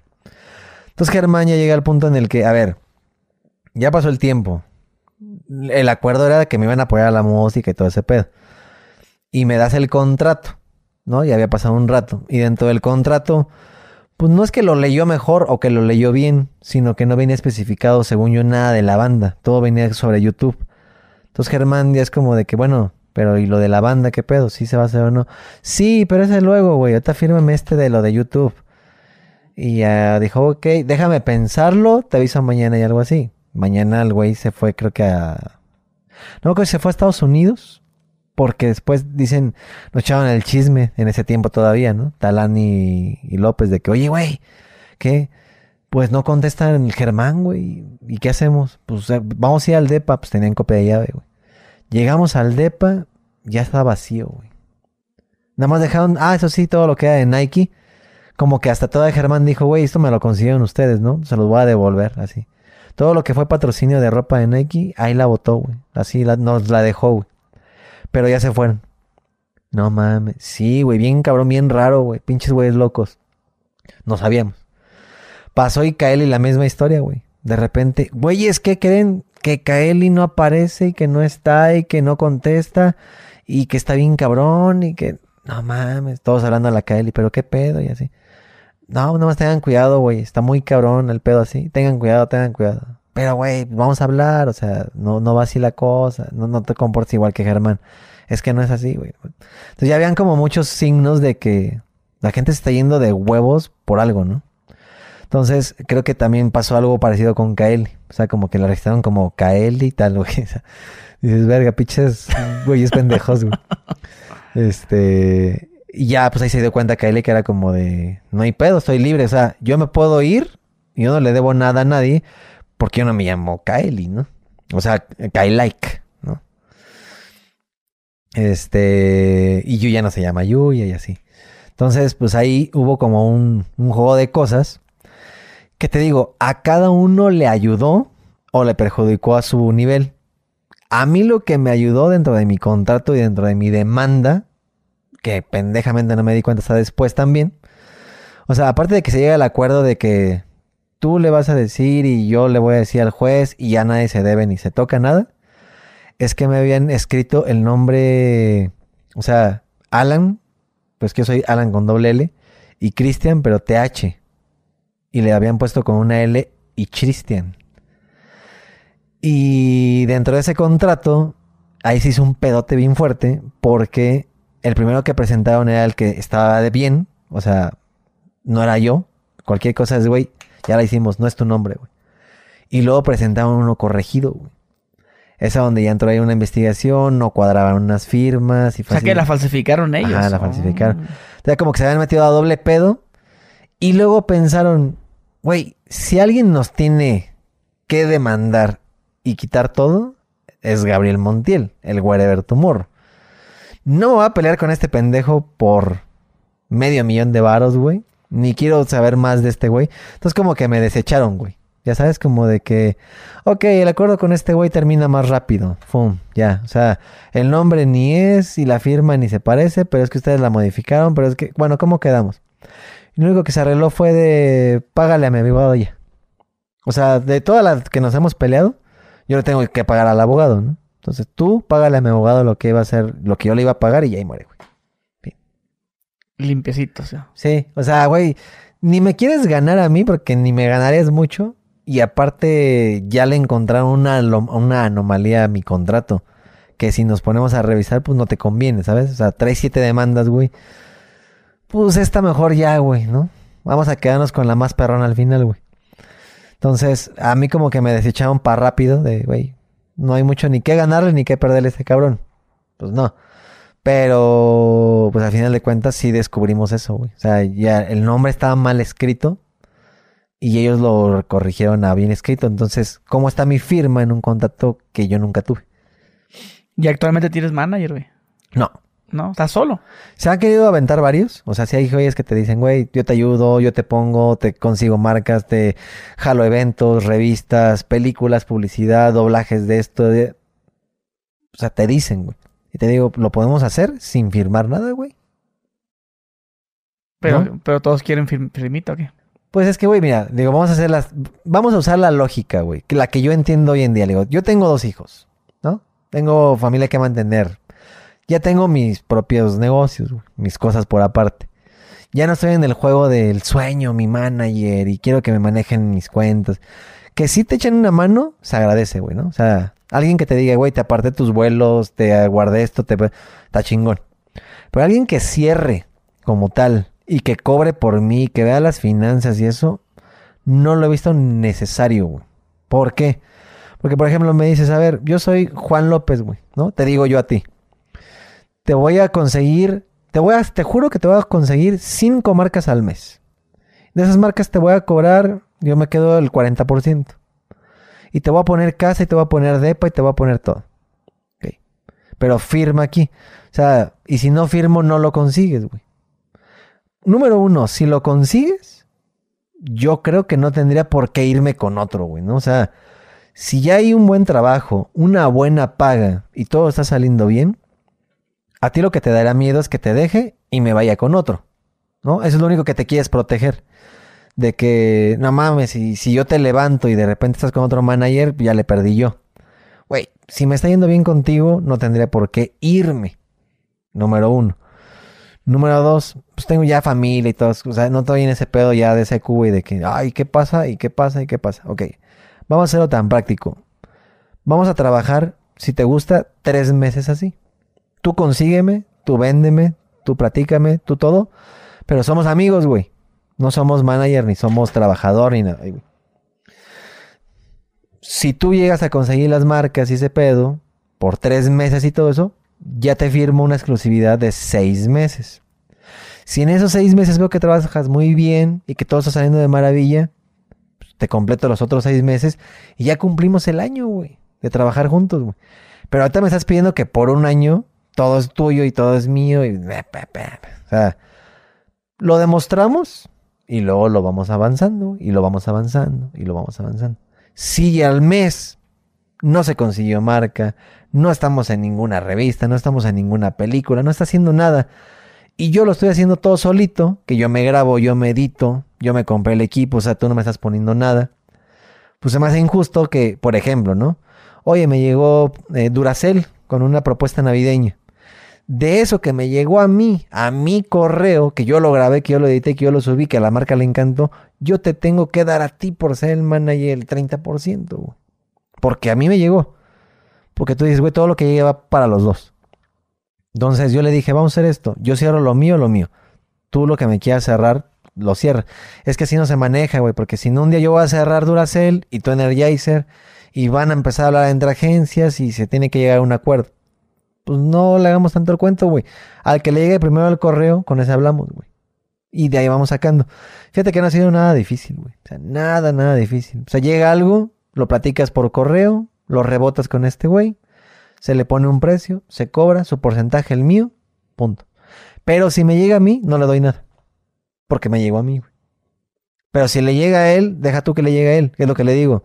Entre más le chingues, entre más te salgas y quiero cosas para Chris, y quiero serie para Chris, y quiero novela para Chris, y quiero concierto para Chris, y Chris, métete aquí, video musical, y pues tú vas a ganar más, güey. Se animó que te va a decir, no, güey, no, no, no.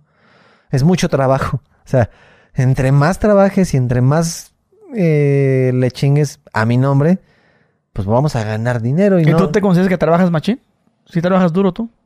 Yo considero, o sea, de dos partes, por- bueno, hasta incluso de tres partes, ¿no? En la parte digital o en la parte de redes sociales, eh, YouTube y todo eso, anteriormente lo dejé por la parte de las franquicias y demás.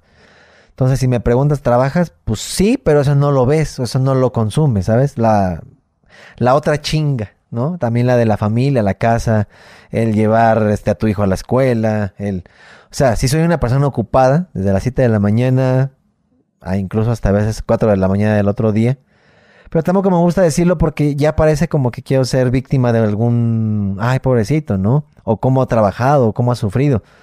Y creo que también mucha gente no le tienes que explicar con manzanas que pues sí, ha sido un esfuerzo, ha sido cansado, me he enfermado también por querer las cosas como las quieres. O sea, quiero una casa así, quiero una vida así, quiero una novia así, quiero unos hijos así, quiero sentarme un día y ver una película sin la preocupación de que mañana no tengo para comer. O sea, vas creciendo con el- la presión y la presión y la presión de que quieres una vida así, ¿no? Pero tampoco le puedes explicar a uno por uno, ah, pero es que, güey, yo no me voy de peda cada viernes, güey. Y yo tampoco, este, subo fotos a Instagram en el antro para que vean que soy feliz. Y, y no me gasto el dinero en los nuevos tenis Bad Bunny, güey, para demostrar al mundo que tengo los nuevos tenis. O sea, yo me puedo comprar zapatos, güey, te lo juro, ¿eh? Así en el Tianguis o en Coppel o en Walmart. Y la gente me ha dicho, güey, no mames, yo tengo esa playera del Walmart. ¿A poco compras ahí, güey? Pues ahí ves que sí, güey. O sea, no me he enganchado en ese mundo de si no me compro la marca carísima, güey, me da pena, ¿no? O sea, está bien. Hay cosas que sí me he comprado, pero pues una, dos, ¿no? Porque digo, me gustó. Pero que yo no pueda salir a la calle sin algo de ultramarca es algo que me da igual. Porque la gente no sabe tu otra parte de... No mames, pinches youtubers se la dan de que ganan un chingo y... Y en el pues, Walmart. Pinche ropa de Coppel, güey. Pues sí, cabrón, pero a lo mejor vivo donde quería, ¿no? O sea, la casa vivo donde quería. Viajo a donde me gustaría irme de viaje y me gasto la lana sin el, pie- el pedo de que a lo mejor tú todavía se lo debes el viaje a Electra, cabrón, ¿no? Yo no. Este, en lugar de comprarme, no sé, te digo, los tenis, pues voy y me compro un equipo de sonido porque me gusta escuchar música, güey. Este, o me compré otra nave, porque también me gustan más los carros que la ropa o que el ambiente, ¿no? Y mucha gente luego se queda así como de, güey, no mames, este, es que hicimos la réplica del carro de Rápido y Furioso. Pues ahí le vas metiendo un poco a poco lana también. Y son cosas que te, o sea, yo me empiezo a gastar el dinero ahora en cosas que me gusten, pero ya no en las que quisiera aparentar, como cuando estaba chavillo, güey. Cuando estaba chavillo si era, güey, si no es de esta marca el carro, no me lo compro, güey. Si no es de esta marca la ropa, pues no me la visto, güey. Y si no es la vida así, pues no la presumo, güey. Y no estoy feliz, ¿no? Ahorita ya no, ya, ya me dio el 37 a casi 40, güey. Ya me da la hueva, güey. Ya dices, güey, mientras tú seas feliz, sabes a qué te dedicas, cuánto cobras y en qué lo tienes, pues ya no necesito el aplauso de la gente de decir, oye, Chris, no mames. Es que tu playera no es de 100 mil varos, ¿no? O sea, pinche youtuber de cuarta, güey. Che muerto de hambre. pues si tú piensas eso de mí, carnal. Es más, qué bueno, güey, ¿no? O sea, me quito de muchos problemas que también pueda llegar a pensar la gente de amigos, sobre todo, no sé si te va a pasar a ti, pero gente cercana, cuando te empieza a ver bien, cuando te empiezas a vestir diferente, cuando empiezas a tener una vida diferente, empiezan a salir los amigos, güey, ¿no? Oye, préstame mil pesos, güey. Es que no, no, no cierro la quincena, güey.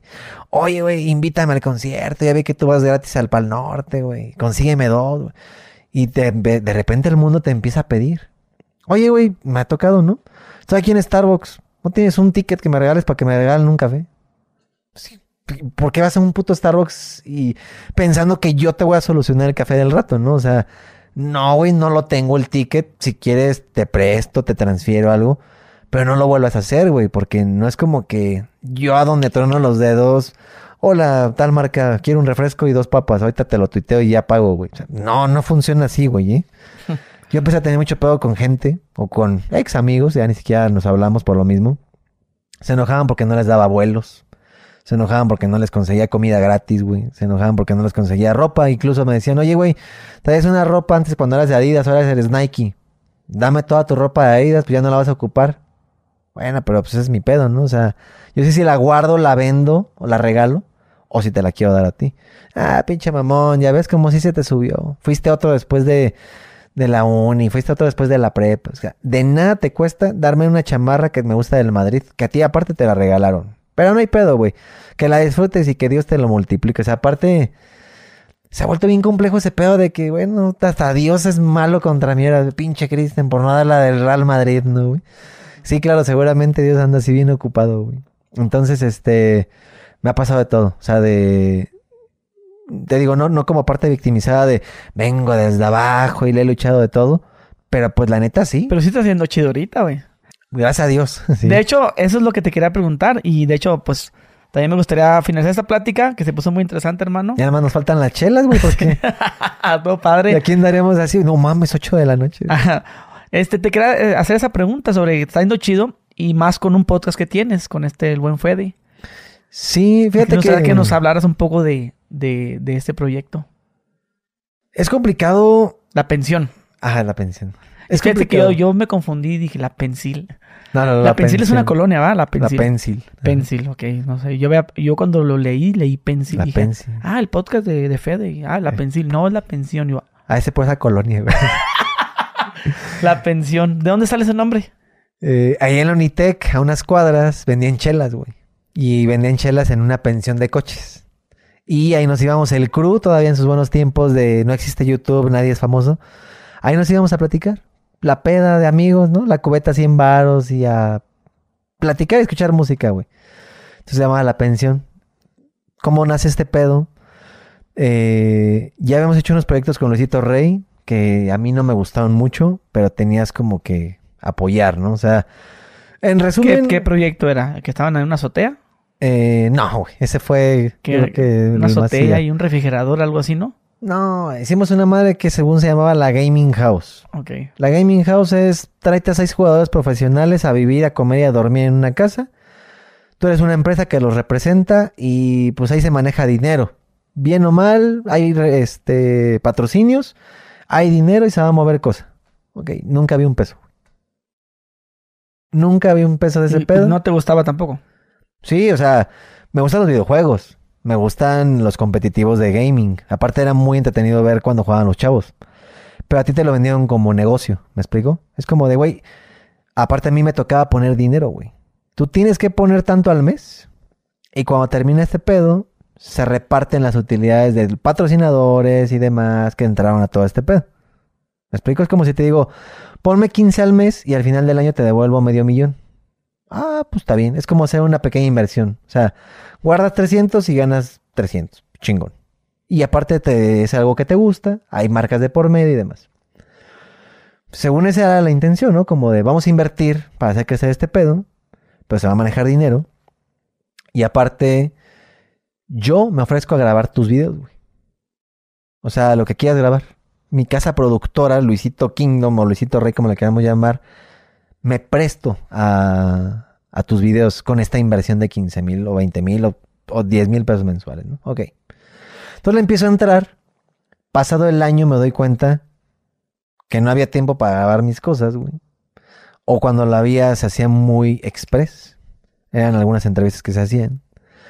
O incluso muy al chilazo, ¿no? Y yo llegué a hablar con Luis le digo, oye, no me gusta esta manera de trabajar así.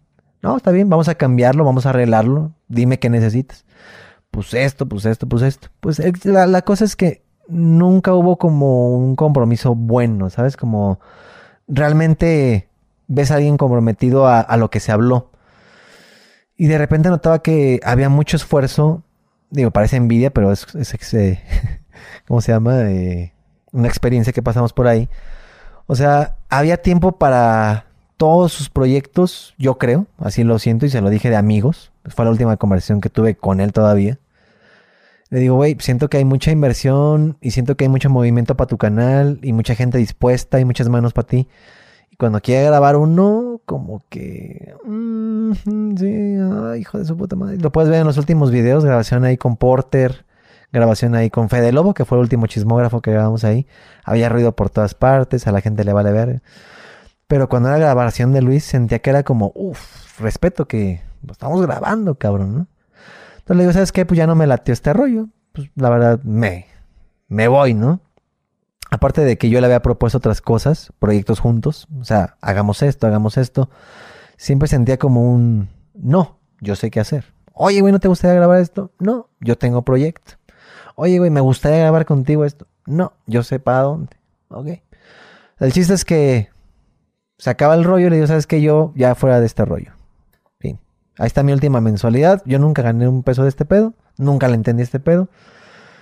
Este, igual hablando con Gabo, así podemos hacer cosas. Me dijo, güey, pues hagamos las bromas telefónicas. Pues ahí le dejamos pendientes, va. Ah, están muy padres esas madres, güey. Estaba viendo la de Yulai, güey. Eh.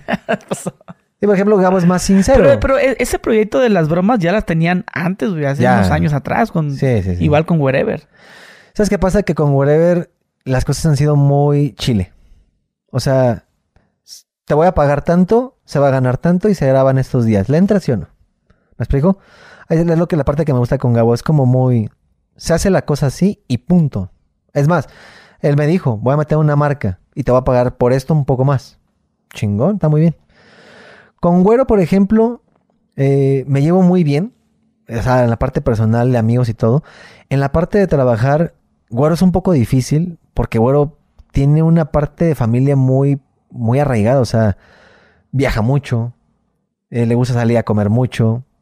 Y he tenido, por ejemplo, esa bronca con él, no que sea malo, ¿no? Pero es como de, bueno, vamos a grabar, es que ando en Las Vegas, bueno, vamos a grabar, ando en Grecia, bueno, vamos a grabar, bueno, pues no es algo que me quiera meter yo ahorita a depender de alguien para grabar, güey, ¿no? O sea, estás muy en tu pedo y pues no.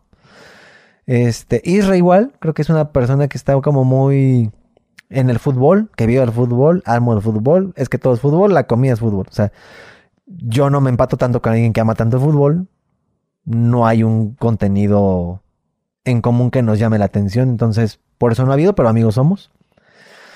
Este, con el que más sentí en ese momento fue con Luis, o sea, como que, güey, hemos hecho esos programas, hemos hecho Luisito Radio, hemos hecho de todo, siendo que contigo puedo machar más. Y en los últimos días yo sí lo sentí, la neta, después de este rollo que no sé si supiste o te contó él o algo así, de que ya no soy Luis, soy Ariel. Mm, algo así. Eh, la numerología y... Ok, no, no es como que... Es que el crew no lo ayuda. Es que el crew se burla. Es que el crew no, no toma en cuenta a Luisito, ¿no? Es que, güey, pues una, no somos niños, güey. Ya no somos niños. La otra, platicar yo creo que si un día nos sentamos los tres a platicar, realmente te va a decir, pues sí, sí lo intentó. O sea, Cris sí me buscó. Sí me dijo, vamos a echarnos un programa, vamos a platicar de esto, hagamos Luisito Rey, hagamos Luisito Radio diario, se lo iba a decir. O cada jueves, güey, hagamos. Todavía no se le llamaba podcast. Cuando empezó a, salir la moda del podcast, nosotros ya lo hacíamos, se llamaba Luisito Radio. Igual a la gente le gusta, güey, la pasamos muy chido, me gusta hablar un putero, güey. Mm, déjame ver, ando en otro pedo, ando buscando, ando haciendo así. Ya cuando sale este rollo de soy Ariel y yo nací otro año y mi numerología y te recomiendo que hagas esto y véate Postlán. No es como que me cayera mal, pero la neta sí sentí que había perdido un amigo, y Creo que esto nunca lo he dicho en ningún programa, güey. O sea, porque yo lo conozco, te digo, no desde la infancia, pero desde que lo conozco era un güey, yo para mí siento, y se lo he dicho también a él con todo respeto, es yo creo que del crew de los más centrados, de los más comprometidos, del güey que lo ves a las 4 de la mañana editando el video, que está planeando video, que está teniendo cosa, le gira bien cabrón, güey. Y cuando empezamos con este rollo de la gaming house, como que hubo este poco distanciamiento entre yo sé, yo sé lo que estoy haciendo y por qué lo hago. Es más, yo estoy haciendo cosas más importantes que tú. Yo me llegué a sentir hasta como pobrecito Chris que piensa que me va a cambiar mi forma de, de moverme tan exitoso que soy. Yo lo llegué a sentir, no que lo haya dicho. ¿eh? Y ya cuando viene esa parte de no, no, no, no, no. Y es que aparte te voy a contar, ya, ya no soy Luis, soy Ariel, así. Siento que se descompone para siempre el proyecto. Y sí, es algo en el que no me interesa ya entrar, ¿sabes? Es como, güey, no, tú ya no me cuadras ni me machas para nada, güey. O sea, a veces te veo feliz en un fracaso y presumiéndolo al mundo. A veces no sé si te estás rapando porque realmente quieres tener visitas o porque realmente estás deprimido o porque realmente necesitas ayuda. Yo lo llegué a buscar, güey, ¿necesitas algo? Güey, ¿quieres, puedo ir a tu casa a visitarte hoy? No, güey, todo está bien. Entonces de repente decía, ¿qué serán? ¿Son visitas? ¿Es fama? ¿Es locura?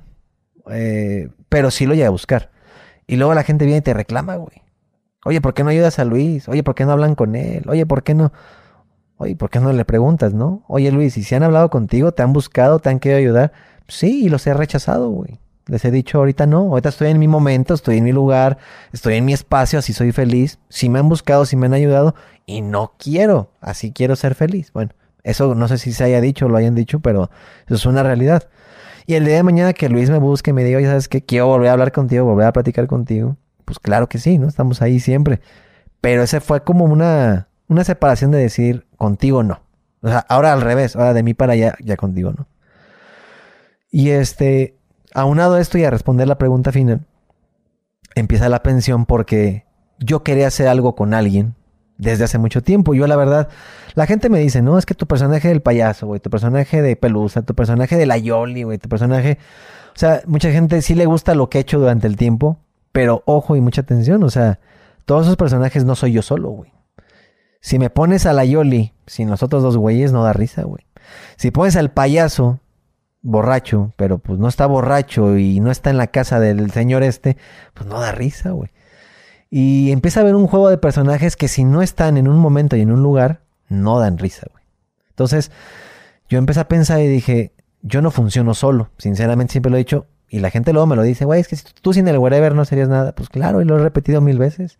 Para hacer las bromas, me salen chingonas con el wherever, ¿no?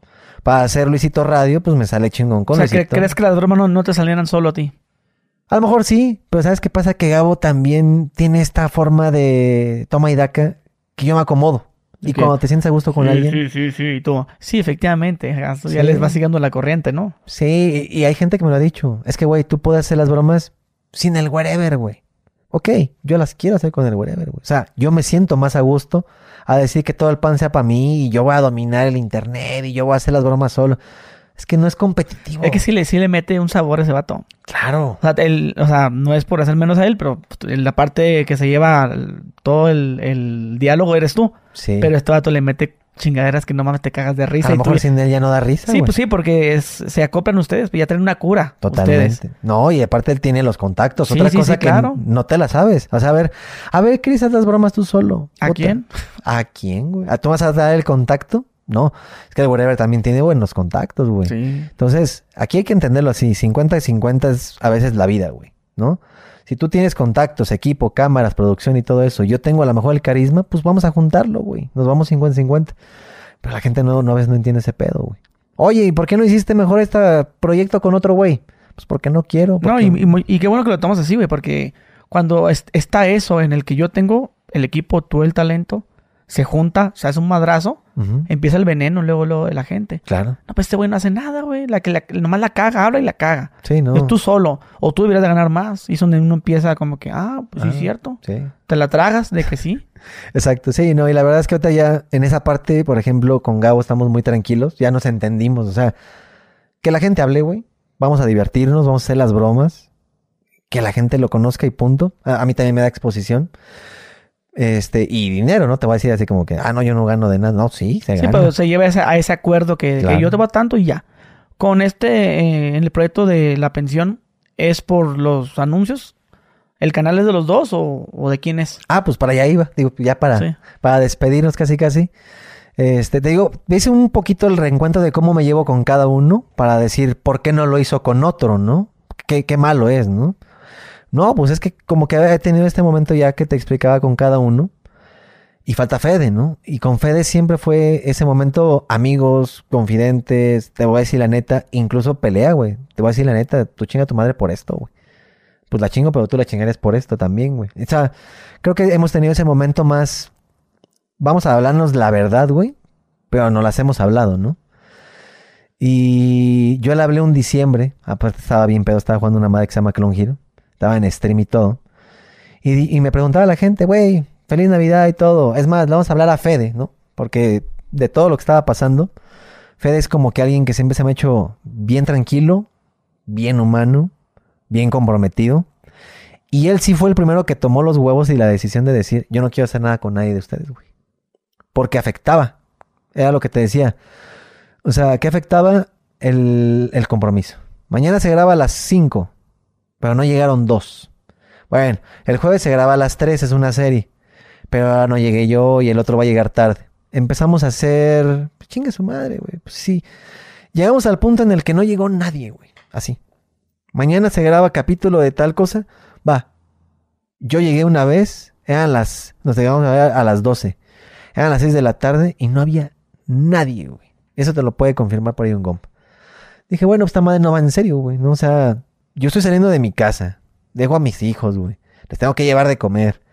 Y llegas a un lugar en el que todo el mundo está en otro compromiso independiente. Y, oigan, ¿qué pedo? No, pues yo no puedo. Pues avisen, güey, no mames, ¿no? Entonces Fede nunca jugó esa parte. Fede fue como muy... Yo a ese pedo no le entro. Él no le entró ni a la gaming house, ni al esto, ni al otro. O sea, eh, vio lo que se venía y dijo, yo voy, güey. Entonces dije, de todos estos güeyes, ¿con quién harías algo? Pues con alguien que sí se ha comprometido, güey. Y no porque yo sea perfecto. Yo también tengo mis errores, yo también llego tarde, yo también la cago, yo también en esa época con estos güeyes. Entonces le digo a Fede, güey, si tuviera que hacer algo sería contigo. Porque siento, o con Gabo, ¿no? Porque siento que son güeyes que no fallan, no faltan, les interesa, le invierten, le apuestan, le creen, se la creen. Y muy difícil ahorita está pasando esto en este círculo, güey. Dice, déjame pensar, o sea, porque yo sé cómo son ustedes, de desorganizados, de que faltan, de que no contestan el WhatsApp, de que no trajeron la peluca, de... Y sí, la verdad es que hubo un momento en el que todo le valía verga, pero queríamos hacer cosas, ¿no? Hay que juntarnos, hay que juntar. No, güey, está muy cabrón. Entonces, llega diciembre me dice Fede, bueno, vamos a empezar, si quieres, a platicar qué, ¿ok? Llega en enero, pues, güey, todo el mundo está haciendo podcast. Va, vamos a hacer un podcast. ¿Cómo le llamarías? Y ahí empieza, ¿no? Pues las pedas y las pláticas fueron en la pensión de Unitec. Pues la pensión. Va, me late. ¿Y cuánto vas a invertir para este pedo? ¿Y cada cuándo nos vamos a ver? ¿Y cómo va a estar el rollo?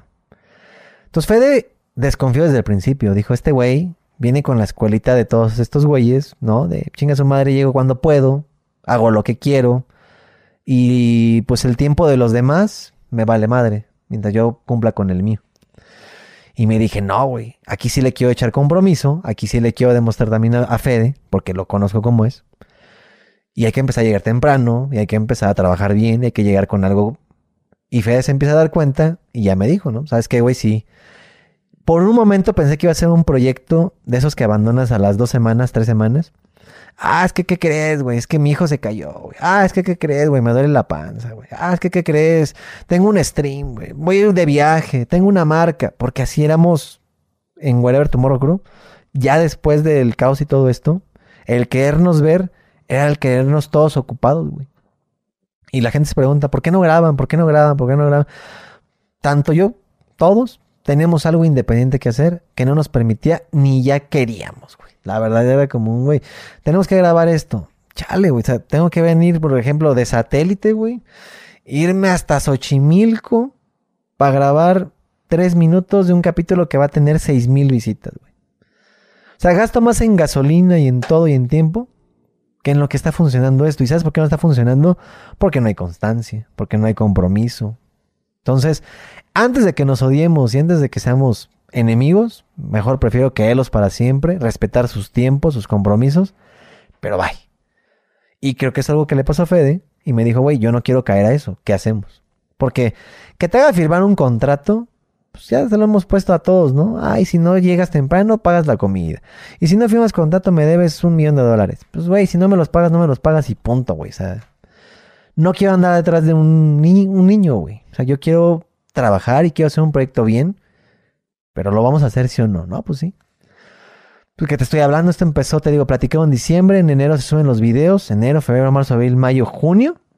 O sea, en seis meses la gente apoyó muy bien el canal, la gente apoyó muy bien el proyecto, pero no es coincidencia, como te digo, ni tampoco es casualidad, sino que ahí sí estamos horas pensando qué vamos a hablar, cómo lo queremos hacer, inversión del equipo, inversión de edición, eh, la gente con la que te empiezas a juntar ahora ya es gente comprometida. Y cuando estás trabajando con ese gusto y cuando ves que empiezan a funcionar las cosas, pues es eso, güey. O sea, e, es que le estás echando ganas y es que quieres ver tu proyecto arriba y es que quieres disfrutar lo que siempre quisiste disfrutar, que en mi caso era radio, pues ahora puede ser plática. El día de mañana invitamos, no sé, un, eh, un, mecánico, un, padrecito, un algo, y sacas siempre tema de algo, ¿no? O sea, siempre puedes platicar de algo. Y a mí me encantaría vivir toda mi vida de eso, de platicar y platicar y platicar. Y entonces cuando ya dices, güey, estoy con la persona correcta, en el lugar correcto, en el tema que quiero, en el que ya no hay pretextos de, es que tú ganas más, es que no me contestas el teléfono, es que no, no dijeron bien. No dijeron si iba a ser en la mañana o en la tarde, entonces ya no llegué, ¿no? O sea, cuando te empiezas a dar cuenta que es un compromiso real, como con las bromas con Wherever, Wherever te dice, jueves a las 12 y punto, güey. Ya no te dije si sí, si no, si podía, si no podía. Ya llegaste, ya grabaste, aquí está el pago, vámonos, güey. O sea, las cosas pueden funcionar tan profesionales, tan amigos, ¿no? Cuando ya confundimos la amistad y la chamba, que dices, güey, pues sí llegué tarde, pero aliviánate, güey. Pues no mames, quedamos a las 12 y son las 7. Y estos cada 8 días, no nos va a llevar a nada bueno, güey. Entonces, en resumen, y a plática de todo esto, la pensión sí empezó hace poquito y le empezó a ir muy bien. Ya después de todo este barrido de información, te digo, no es casualidad.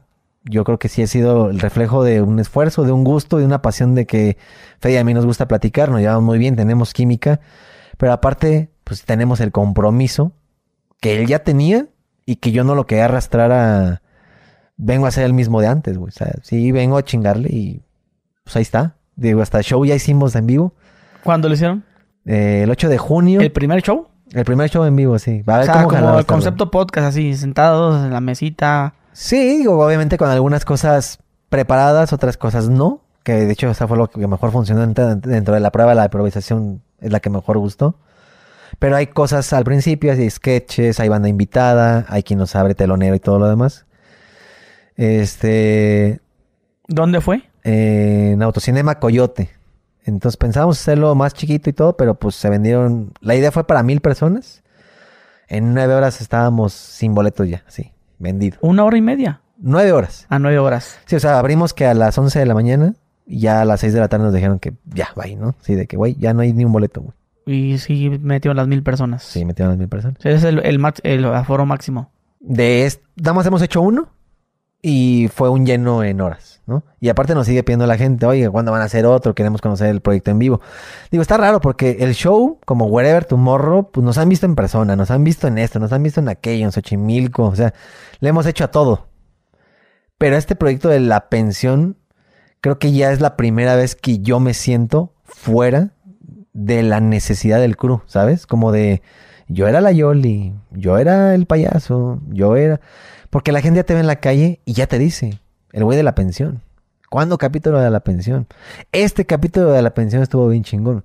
Ya no te dicen, güey, deberías de ser el personaje que no haces desde hace ocho años, porque ese estaba, daba mucha risa. Y eso es lo que a mí, la neta, hoy me hace completo me hace feliz, güey. Que ya no dependo, obviamente, de un crew, que no dependo de un personaje para que te guste. Y si no, puta, todo lo que hagas da hueva. Sino que ahora dependo de lo que toda la vida soñé, ¿no? O sea, el platicar, la radio, que esa era la intención también de ciencia de la comunicación y de por qué Azteca y demás. Yo la radio, la radio, ahí andaba. Entonces ahora ya estás en el lugar que querías, ¿no? A ver, plática, ya tienes invitados, viene gente, viene todo esto. Pues hasta dónde quieres llegar. Ahí sí no tengo la respuesta ahorita. O sea, ahorita no le veo un fin de... Pues el día que ya tenga 100 invitados, ya le digo gracias a esto. O sea, no sé, no sé de qué dependa. Obviamente de la gente, ¿no? Pues si el día de mañana te ven cinco personas, pues ya no le sigues. Pero pues gracias y, y gracias a Dios, pues como tú dices, pues fue al revés, en lugar de que fuera bajando, fuimos subiendo. Y ahora nos piden más, pasamos de cada 15 días a cada 7 días y lo seguimos disfrutando igual. Pero esa es la parte china de este, de esta, de este final de cuento, que se acomodan las piezas, pasa la vida y de todos modos vas a caer a donde quieras y a donde hayas soñado. El pedo es que sí está bien difícil el camino, güey, ¿no? Sí es un pedo de chingarle, chingarle, chingar. Y muchos te lo dicen como, ay, pobrecito, y golpes de pecho. Pero no, güey, sí es una chinguita, ¿no? Y, y mucha gente te dice, güey, es que ustedes tuvieron suerte. Pues a mí me costó una suerte por lo menos de 14 años, güey, ¿no? Una suerte de que yo me pagaba la escuela y de que yo me metí ahí, güey de estar en trolebús, de estar en micro, porque mucha gente piensa que toda la vida anduviste en carro, güey. No, la neta no, güey. Sí. conocimos la parte normal de cualquier ser humano y los dolores y las tragedias de todos. No nací en cuna de oro, ni mucho menos. Pero sí, sí hay hasta gente y amigos que te lo dicen, ¿eh? Es que, güey, sentado desde esa silla y desde esa posición, pues cualquiera, ¿no? Digo, fíjate que no, güey, porque tú me ves ya como el youtuber, el influencer, el suertudo, el que come gratis, el que viaja gratis, ¿no? Está bien. Nomás te recuerdo que para tener esta comodidad con la que me ves ahorita y que hasta pienso que me envidias, güey, tuvieron que pasar 14 pues, a 15 años en lugares a donde tú nunca en tu vida has hecho una solicitud de empleo.